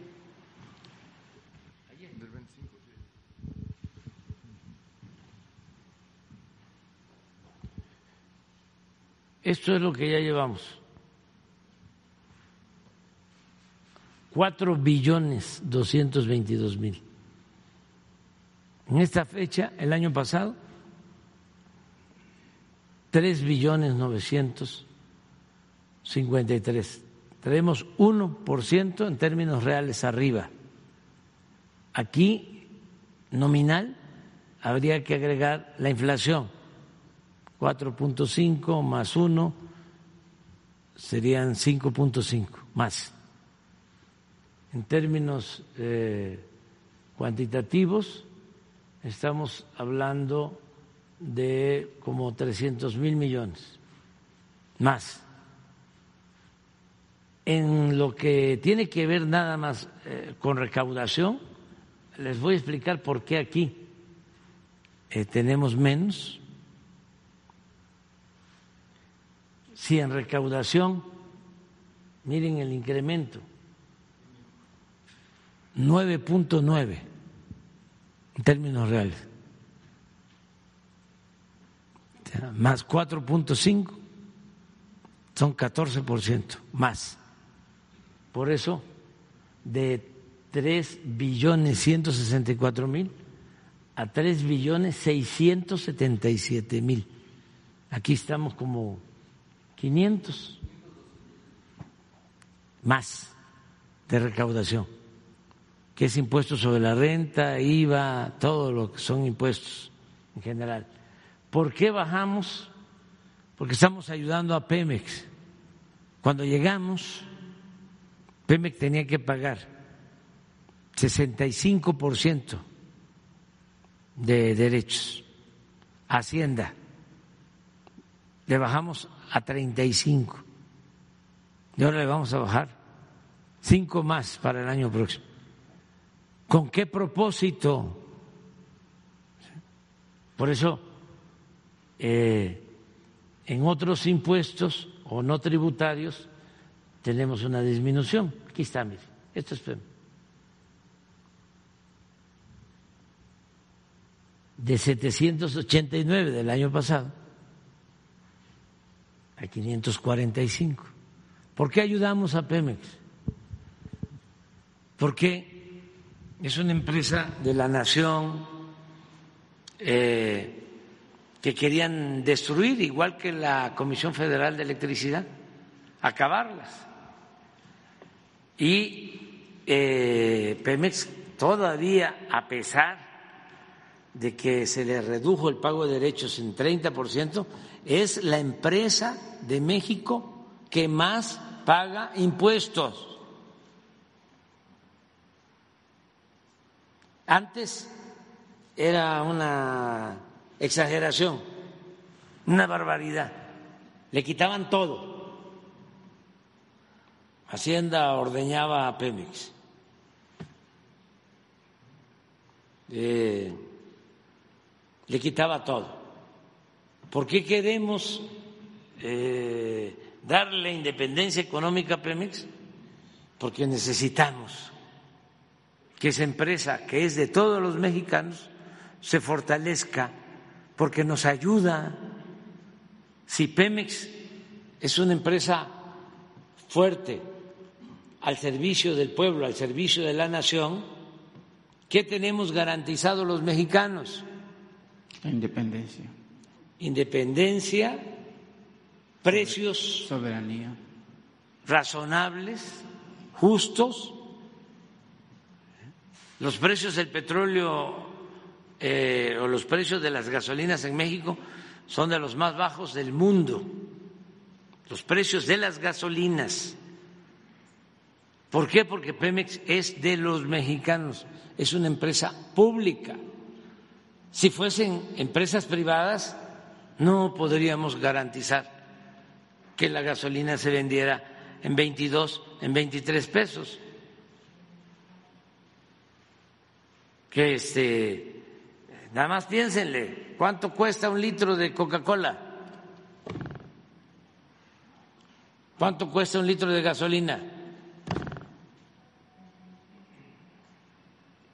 Ya me estoy metiendo en otros asuntos. Presidente, para concluir, em, le voy a hacer una serie de recordatorios que he expuesto aquí en su conferencia.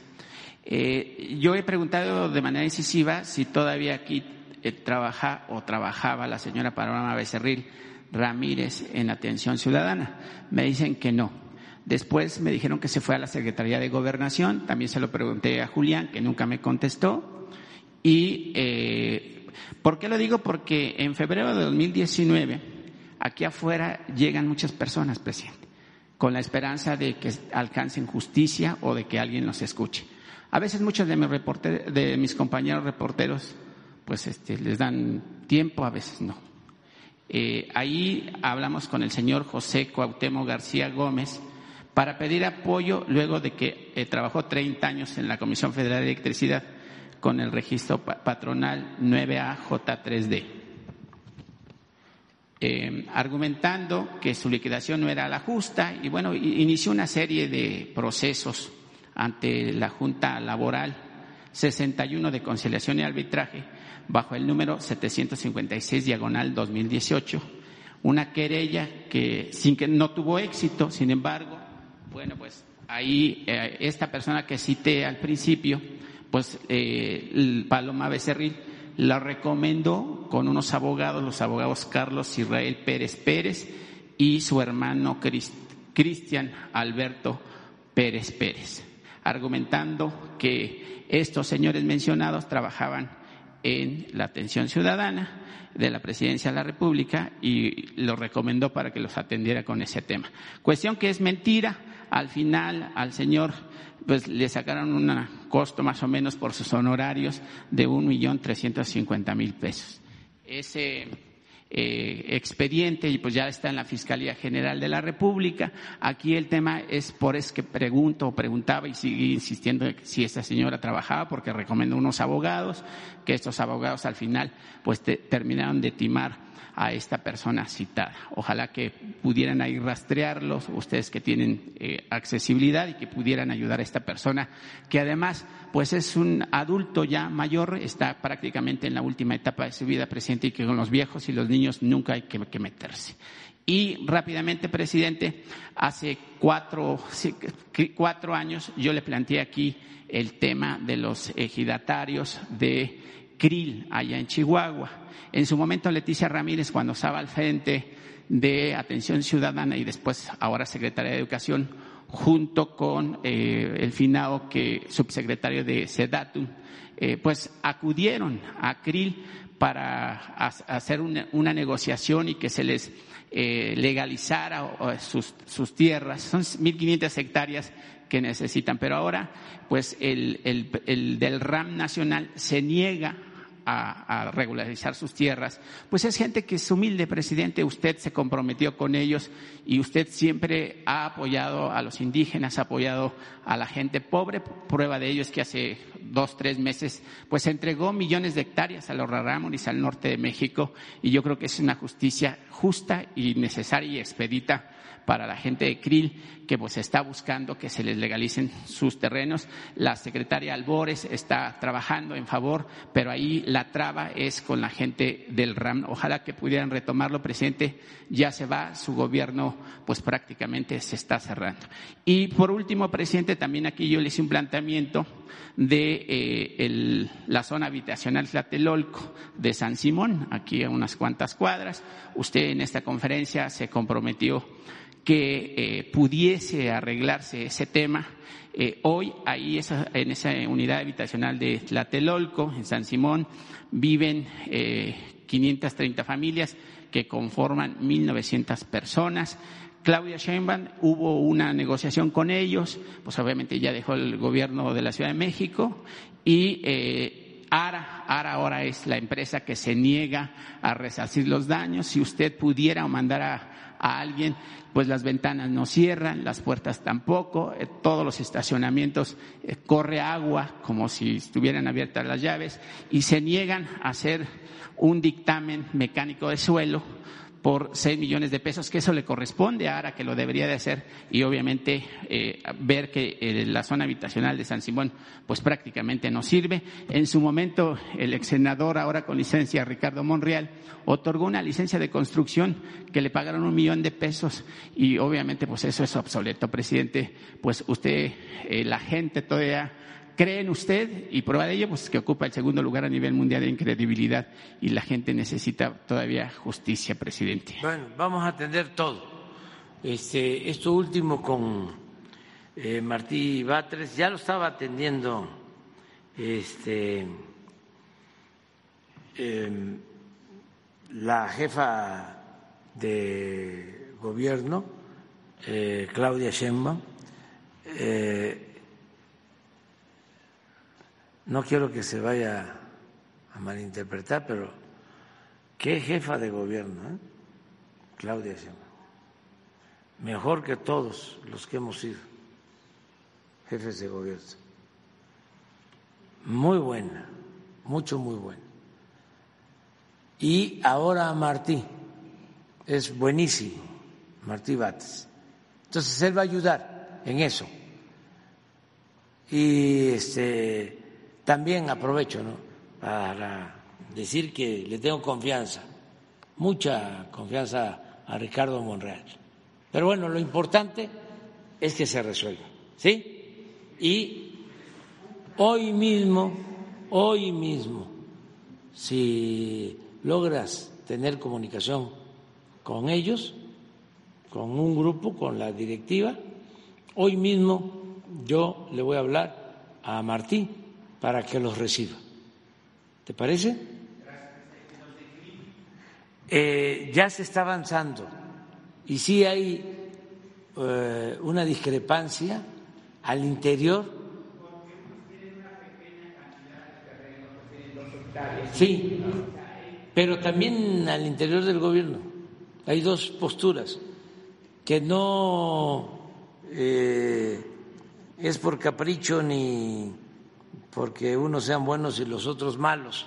No es maniqueísmo. Es que este gobierno es democrático y hay distintos puntos de vista, pero sí se va a resolver porque es un compromiso que hicimos, como tú lo sostienes. Ya lo vamos a, a ver este, con María Luisa Albores. Sí, sí. Sí, pero lo vamos a resolver, porque este es Plutarco ahí, el del RAM, ¿no? Sí, depende de Román Meyer. Sí, pero lo vamos a resolver. Vamos a resolver.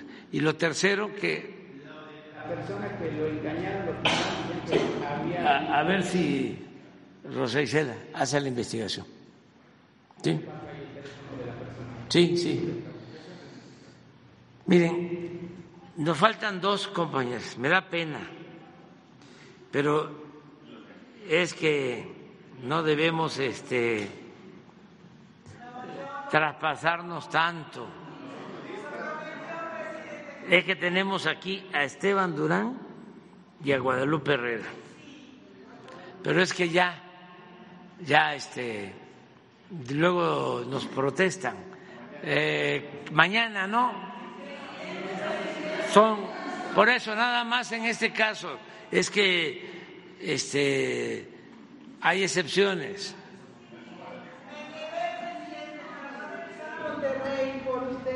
Sí, sí, este, bueno, atendemos a la compañera de Monterrey, ¿no? Bueno, ya. Y nada más nos quedaría pendiente Esteban. Muchísimas gracias, gracias, gracias. Señor presidente, hace cuatro meses vine aquí con usted, el 17 de junio. Le estaba dando yo voz a unos ejidatarios de Santiago y Dolores, de ahí de Cadereyta, Nuevo León, que tenían el problema de la pérdida de la sequía. ¿Se acuerda de la desviación del río que Pemex hizo años antes? Han realizado un estupendo trabajo y en esa ocasión, como usted lo instruyó, vimos al ingeniero Germán Martínez que estuvo ahí con todos nosotros y también autorización que usted había dado en fecha anterior del drenaje pluvial nos comentó que era ya un hecho. Yo entiendo, entiendo perfectamente bien que la presa Libertad, la presa El Cuchillo 2 le han quitado tiempo al ingeniero Germán Martínez. Como decimos en el norte, y voy a ser bien breve, nada más vengo por un puche que nos dé con el ingeniero Germán Martínez para que ese proyecto del drenaje, del drenaje eh, pluvial, ya se cristalice porque nos dijo como la canción que, pero no nos dijo cuándo, ¿verdad? Nos dijo que sí, como usted lo había autorizado, pero estamos en espera y todo el pueblo ahí lo está viendo, en espera de, de su respuesta respecto a esto que hace muchísima falta en Cadereyta, Nuevo León. Eh, traigo otro asunto también que es un asunto de una familia que sufrió un abuso muy grande. Ya no le explico, no me voy a detener los detalles por parte del grupo aeroportuario del Pacífico. Hay algunos personajes ahí a los que inclusive han demandado en los últimos 10 años y el señor Jiménez Pon de la SCT aquí en México les acaba de decir que sí está vivo su permiso, pero está en espera que eh, León, Guanajuato, Guanajuato más bien reaccione ante la normativa y no obtienen respuesta. Quieren una audiencia con el señor Jorge Nuño. Ese es otro asunto. Y el último, muy breve, preguntarle qué opinión le merece a usted esa decisión del señor gobernador de Nuevo León, Samuel García, de tomar licencia para irse a buscar la candidatura en el 24. ¿Es cuánto, señor? Muy breve. Bueno, este eh, mira, sobre lo eh, primero, que es muy importante, yo voy a estar en eh, Cadereyta, creo que el sábado, en la noche. Voy a, en la tarde, noche, voy a la evaluación de la refinería. Voy a estar en Monterrey porque vamos a echar a andar otra bomba para llevar mil litros más de agua por segundo a Monterrey, del cuchillo 2. O sea, el sábado. ya, este, ya están recibiendo mil y van a recibir mil más, mil litros más por segundo. Eh, entonces, va Germán conmigo y está, te invitamos a ti. Ahí a la refinería para que hables con él. ¿Sí? Ah, pero no, sí, yo lo invito a Germán, él sí va a quedar eh, en Monterrey, pero lo invito que vaya conmigo y ahí platica. Sí. Este, lo segundo es sobre aeroportuario Pacífico y su abuso con Sí, sí, nada más eh, se quedó Jorge Nuño en Acapulco. Sí. Sí. Bueno, este, los va a atender el secretario de Comunicaciones. Nada más que este, la semana que viene. Sí. Pues yo apoyo a Samuel, porque es el gobernador de Nuevo León. Además, eh, hemos tenido buena relación de respeto, aun cuando somos de organizaciones o los orígenes de nuestras organizaciones son distintos, eh, ya en el gobierno hemos actuado de manera coordinada. Y eh, no puedo decir más que eso. La parte política electoral pues ya no me corresponde. Nada más desearle lo mejor siempre a Samuel. Y ya termino yo, porque ya nos vemos allá el, el sábado.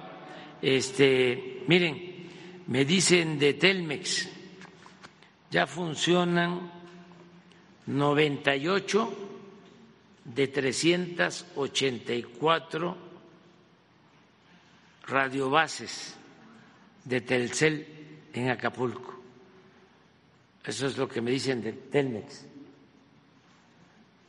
98 de 384, o sea que ahí van. Sí, entonces diario vamos a estar viendo cómo avanzamos. Este, luego, ah, agradecer a los legisladores porque ayer aprobaron la ley de ingresos. Eh, primero se aprobó en la Cámara de Diputados y luego se aprobó en la Cámara de Senadores ayer. 70 votos a favor ¿Y cuántos en contra? 41. 41. 70 a favor, 41 en contra. Les digo quiénes fueron los eh, los que votaron en contra, los, los 41. No, este es fácil de imaginar, o sea, no tiene caso. Este eh, y sí agradecer mucho a todos, ¿eh? a los que votaron en contra y a los que votaron eh, a favor, porque la ley de ingresos, esta es una buena noticia para todos los mexicanos, es lo que se estima se va a recaudar, lo que vamos a tener de recaudación eh, ¿Qué cosas importantes tiene esa ley de ingresos? Primero, que no hay aumento de impuestos. Segundo, no hay gasolinazos.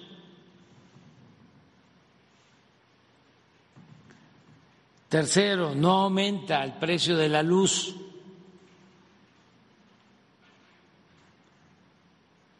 Cuarto, se obtienen recursos suficientes para financiar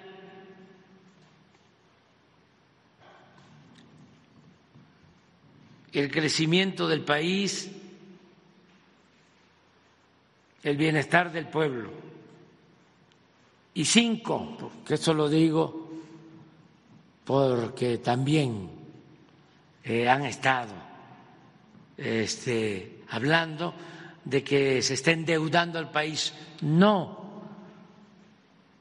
La ley de ingresos contempla un déficit que nos va a llevar a que la deuda de México se quede por abajo de la mitad del Producto Interno Bruto y se quede por abajo en casi tres puntos de lo que aumentó la deuda con Calderón y con Peña Nieto. ¿Sí está claro? Y ahora quiero a Chumel y a todos los expertos este, a que hagan sus cuentas. de cuánto eh, fue la deuda que recibió Calderón y en cuánto dejó la deuda y en cuánto la recibió Peña y en cuánto la dejó. Y es tarea. Y en cuanto la recibimos nosotros, y ya con esta aprobación, porque ahí viene ya el pronóstico de techo de deuda, en cuánto la vamos a dejar. En suma, tres puntos menos del producto que lo que significó el incremento de deuda con Calderón y con Peña. Tengan para que aprendan, porque también le han dado vuelo, queriendo engañar, engañar, engañar, eh, con la máxima del AMPA del periodismo de que la calumnia cuando no mancha tizna. Ayer que me dieron un aventón este, de una empresa minera porque había una convención de mineros en Acapulco y los agarró el huracán. Entonces iban saliendo por la libre y pues ya no pudieron pasar estaba muy difícil. Nosotros nos atascamos, pero como yo vengo de un pueblo que no había camino y cuando se hizo la brecha y se salía, había un jeep de mi pueblo.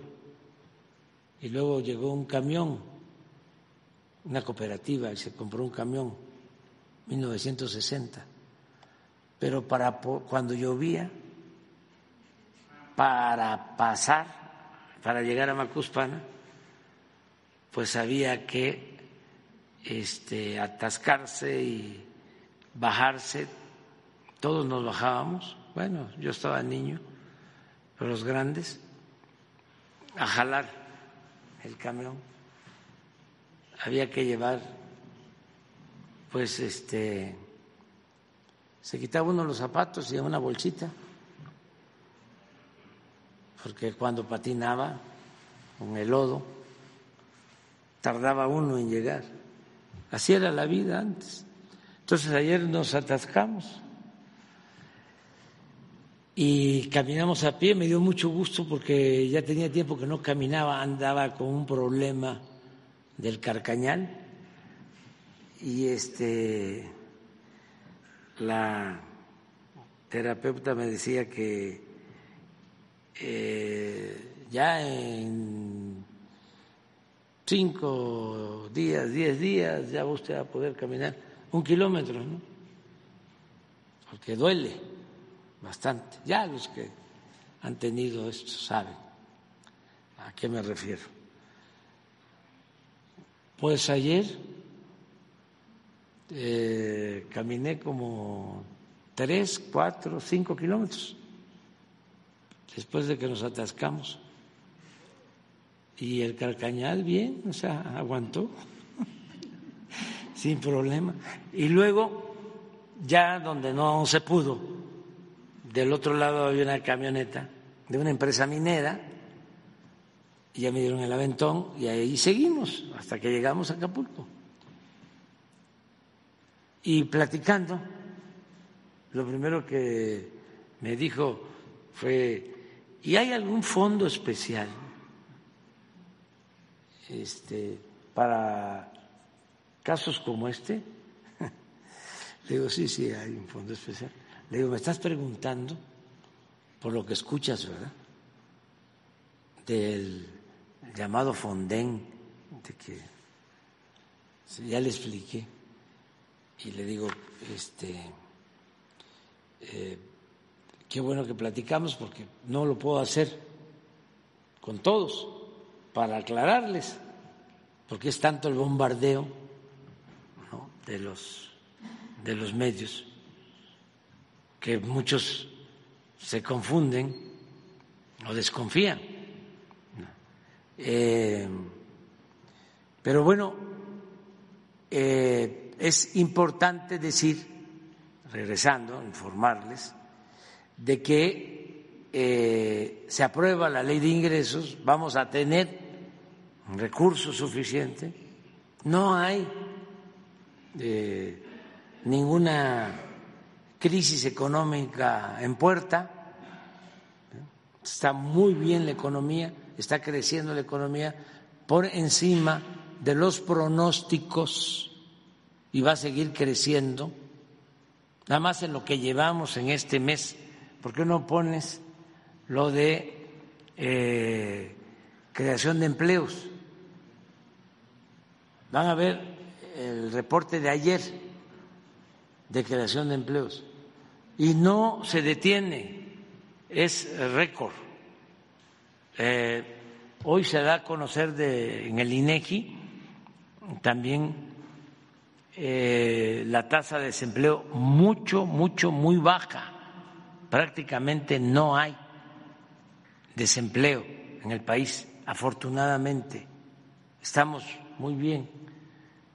A ver si tienes la de Choé, que tiene que ver con, para ver cómo vamos con el empleo. En octubre.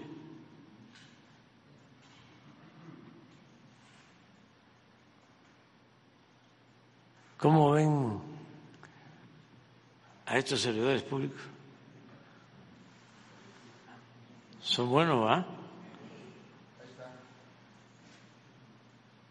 Miren cómo estamos ya. Veintidós millones doscientos ochenta y dos. Cuando entramos al gobierno,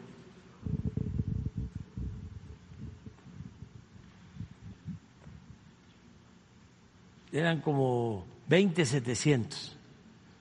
Bueno, este era el nivel previo a la, a la pandemia. ¿Qué? 20, 614. 20 millones 614. ¿Se nos cayó con la pandemia? Aquí ya llegamos a superar lo que teníamos antes de la pandemia.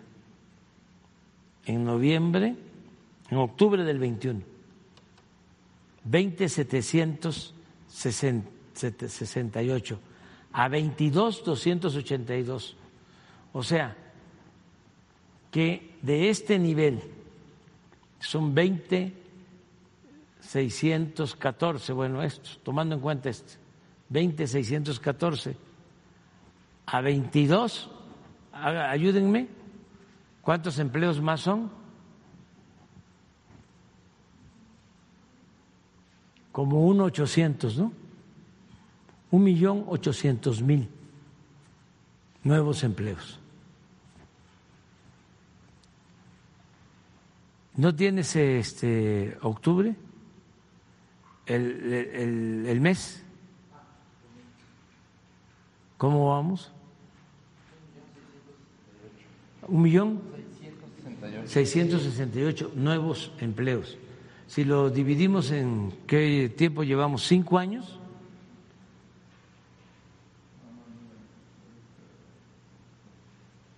sería como, como 400 mil anual, un poquito más de 400 mil nuevos empleos cada año, a pesar de la pandemia. 153 mil. Mire cómo vamos hasta ahora.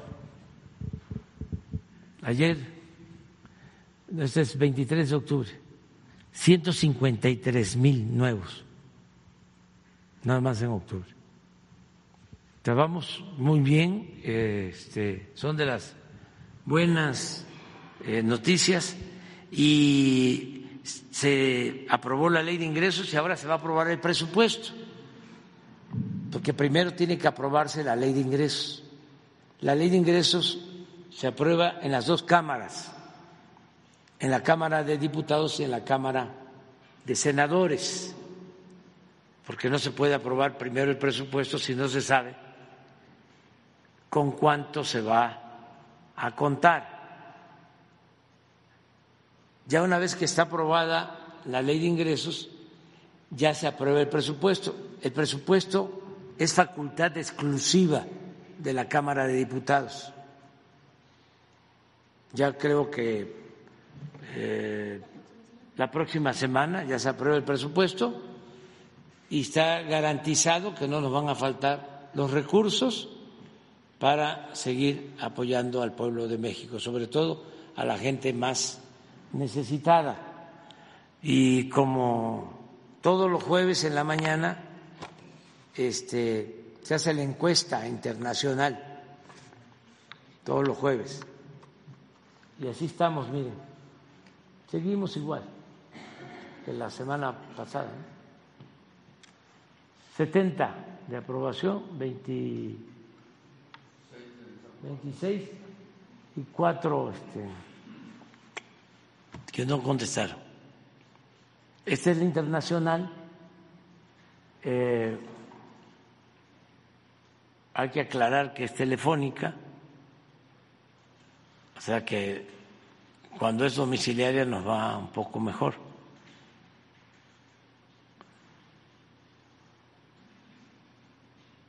Pero es para terminar tirando aceite. No, agradeciéndole a la gente por su confianza. Por eso eh, estamos obligados a seguir trabajando eh, hasta el último día, hasta el último día. Y así están las cosas en el mundo.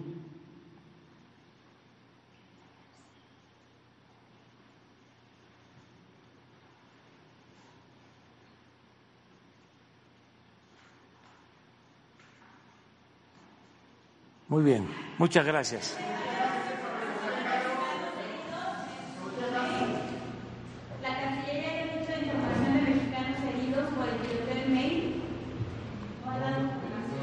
No tenemos todavía información. Sí, sabemos, es muy lamentable lo que está sucediendo con este eh, personaje que está eh, disparando asesinando gente. Teníamos la información hasta hoy en la mañana de que no lo habían todavía eh, detenido. Este, sí se conoce ya su, su identidad, quién es, eh, y esperemos pues que lo detengan pronto para que no sigan habiendo víctimas.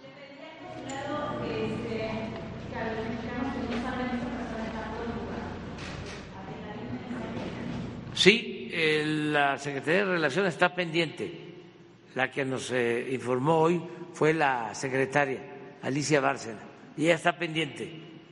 Este, y vamos a, seguir informando a todos sobre esto. Muy bien. Bueno, ayer me preguntaste. Ayer me preguntaste, miren, este, ya saben que yo iba a Houston, nada más que nos cepillaron. Iba a Houston, ya saben también por qué, porque eh, es un equipo con más latinos, muy buenos. El Altuve ese es un caballo eh, el Jordan, de primera base, cubano, metió un jonrón, creo que en la serie mundial pasada, que todavía no cae la pelota. Este es el segundo jonrón más largo en la historia de las eh, series mundiales. Y el primero lo dio otro cubano, el más largo, y el segundo es este Jordan. Eh, muy bueno, mucho, muy bueno.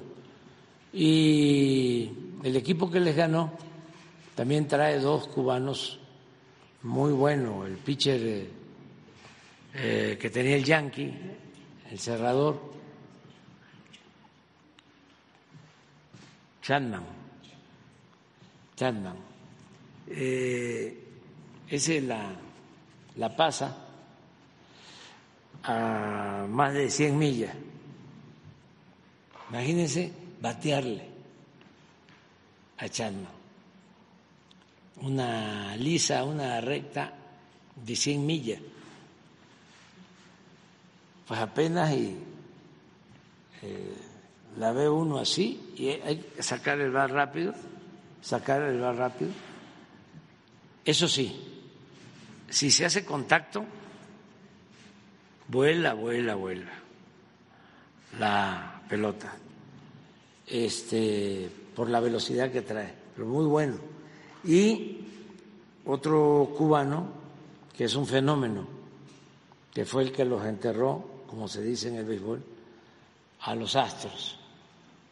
Le batió dos honrones en el último juego y es así eh, un estrella, eh, un caballo, muy bueno. Pero no les voy a eso, no solo porque le ganaron a Houston, no, le voy a, a los, eh, sí, Arizona, porque tienen un mexicano, sí, Thomas, su, creo que su abuela o su abuelo mexicano. Ah, su mamá, sí, eh, juega centerfield, ¿no? Y, y, está bateando bien. Además, estuvo con nosotros, eh, nos representó este, en el equipo nacional de México cuando obtuvimos tercer lugar en el Mundial de Béisbol. Y eh, es buena persona, eh, quiere a México, porque hubieron otros ahí que este, pusieron muchos pretextos para formar parte de la selección mexicana y él no, él fue de los que este, dijo sí, yo quiero representar a México. Entonces, por eso le voy a este, Arizona. Además, son aquí vecinos este, y vecinos de Sonora. ¿eh? Entonces, vamos, pero vamos a ver, porque el béisbol es algo especial. ¿no? Es, no voy a decir cómo le dicen al béisbol, porque todos los deportes son muy importantes. lo, import, sí, lo, lo, lo más recomendable es que hay que ejercitarnos. Que el deporte, entre otras cosas, es medicina preventiva. Lo mejor es prevenir, no curarnos. Claro que ya cuando uno está enfermo hay que curarse, pero lo mejor es no enfermarse. Y para no enfermarse tiene que ver con el ejercicio, tiene que ver con la alimentación, tiene que ver con todo lo que podemos hacer cuidándonos, evitar excesos y así nos enfermamos menos. Y también eh, pensando, eh, pues, sin malicias, no odiar, no estar enojados. En la política, eh, eso para los jóvenes, no debe uno pelearse eh, para siempre. No te vuelvo a hablar es como si ya no existieras. Contigo ni media palabra. No. Por eso la política es un oficio. Que pase el tiempo. A mí me gustaría ya estando retirado, allá en un butaque, sentado en un butaque, en una mecedora, de repente, ¿no? Eh, recibir este, y platicar con un antiguo adversario. Sí, eh, ya sin estar este, eh, sí, con rencores ni nada de eso, o sea, este, vamos a platicar, vamos a, a reconciliarnos. Eso es lo mejor. Eso también ayuda a la salud mucho. No se enferma uno cuando tiene uno esa actitud. Bueno, vámonos a desayunar.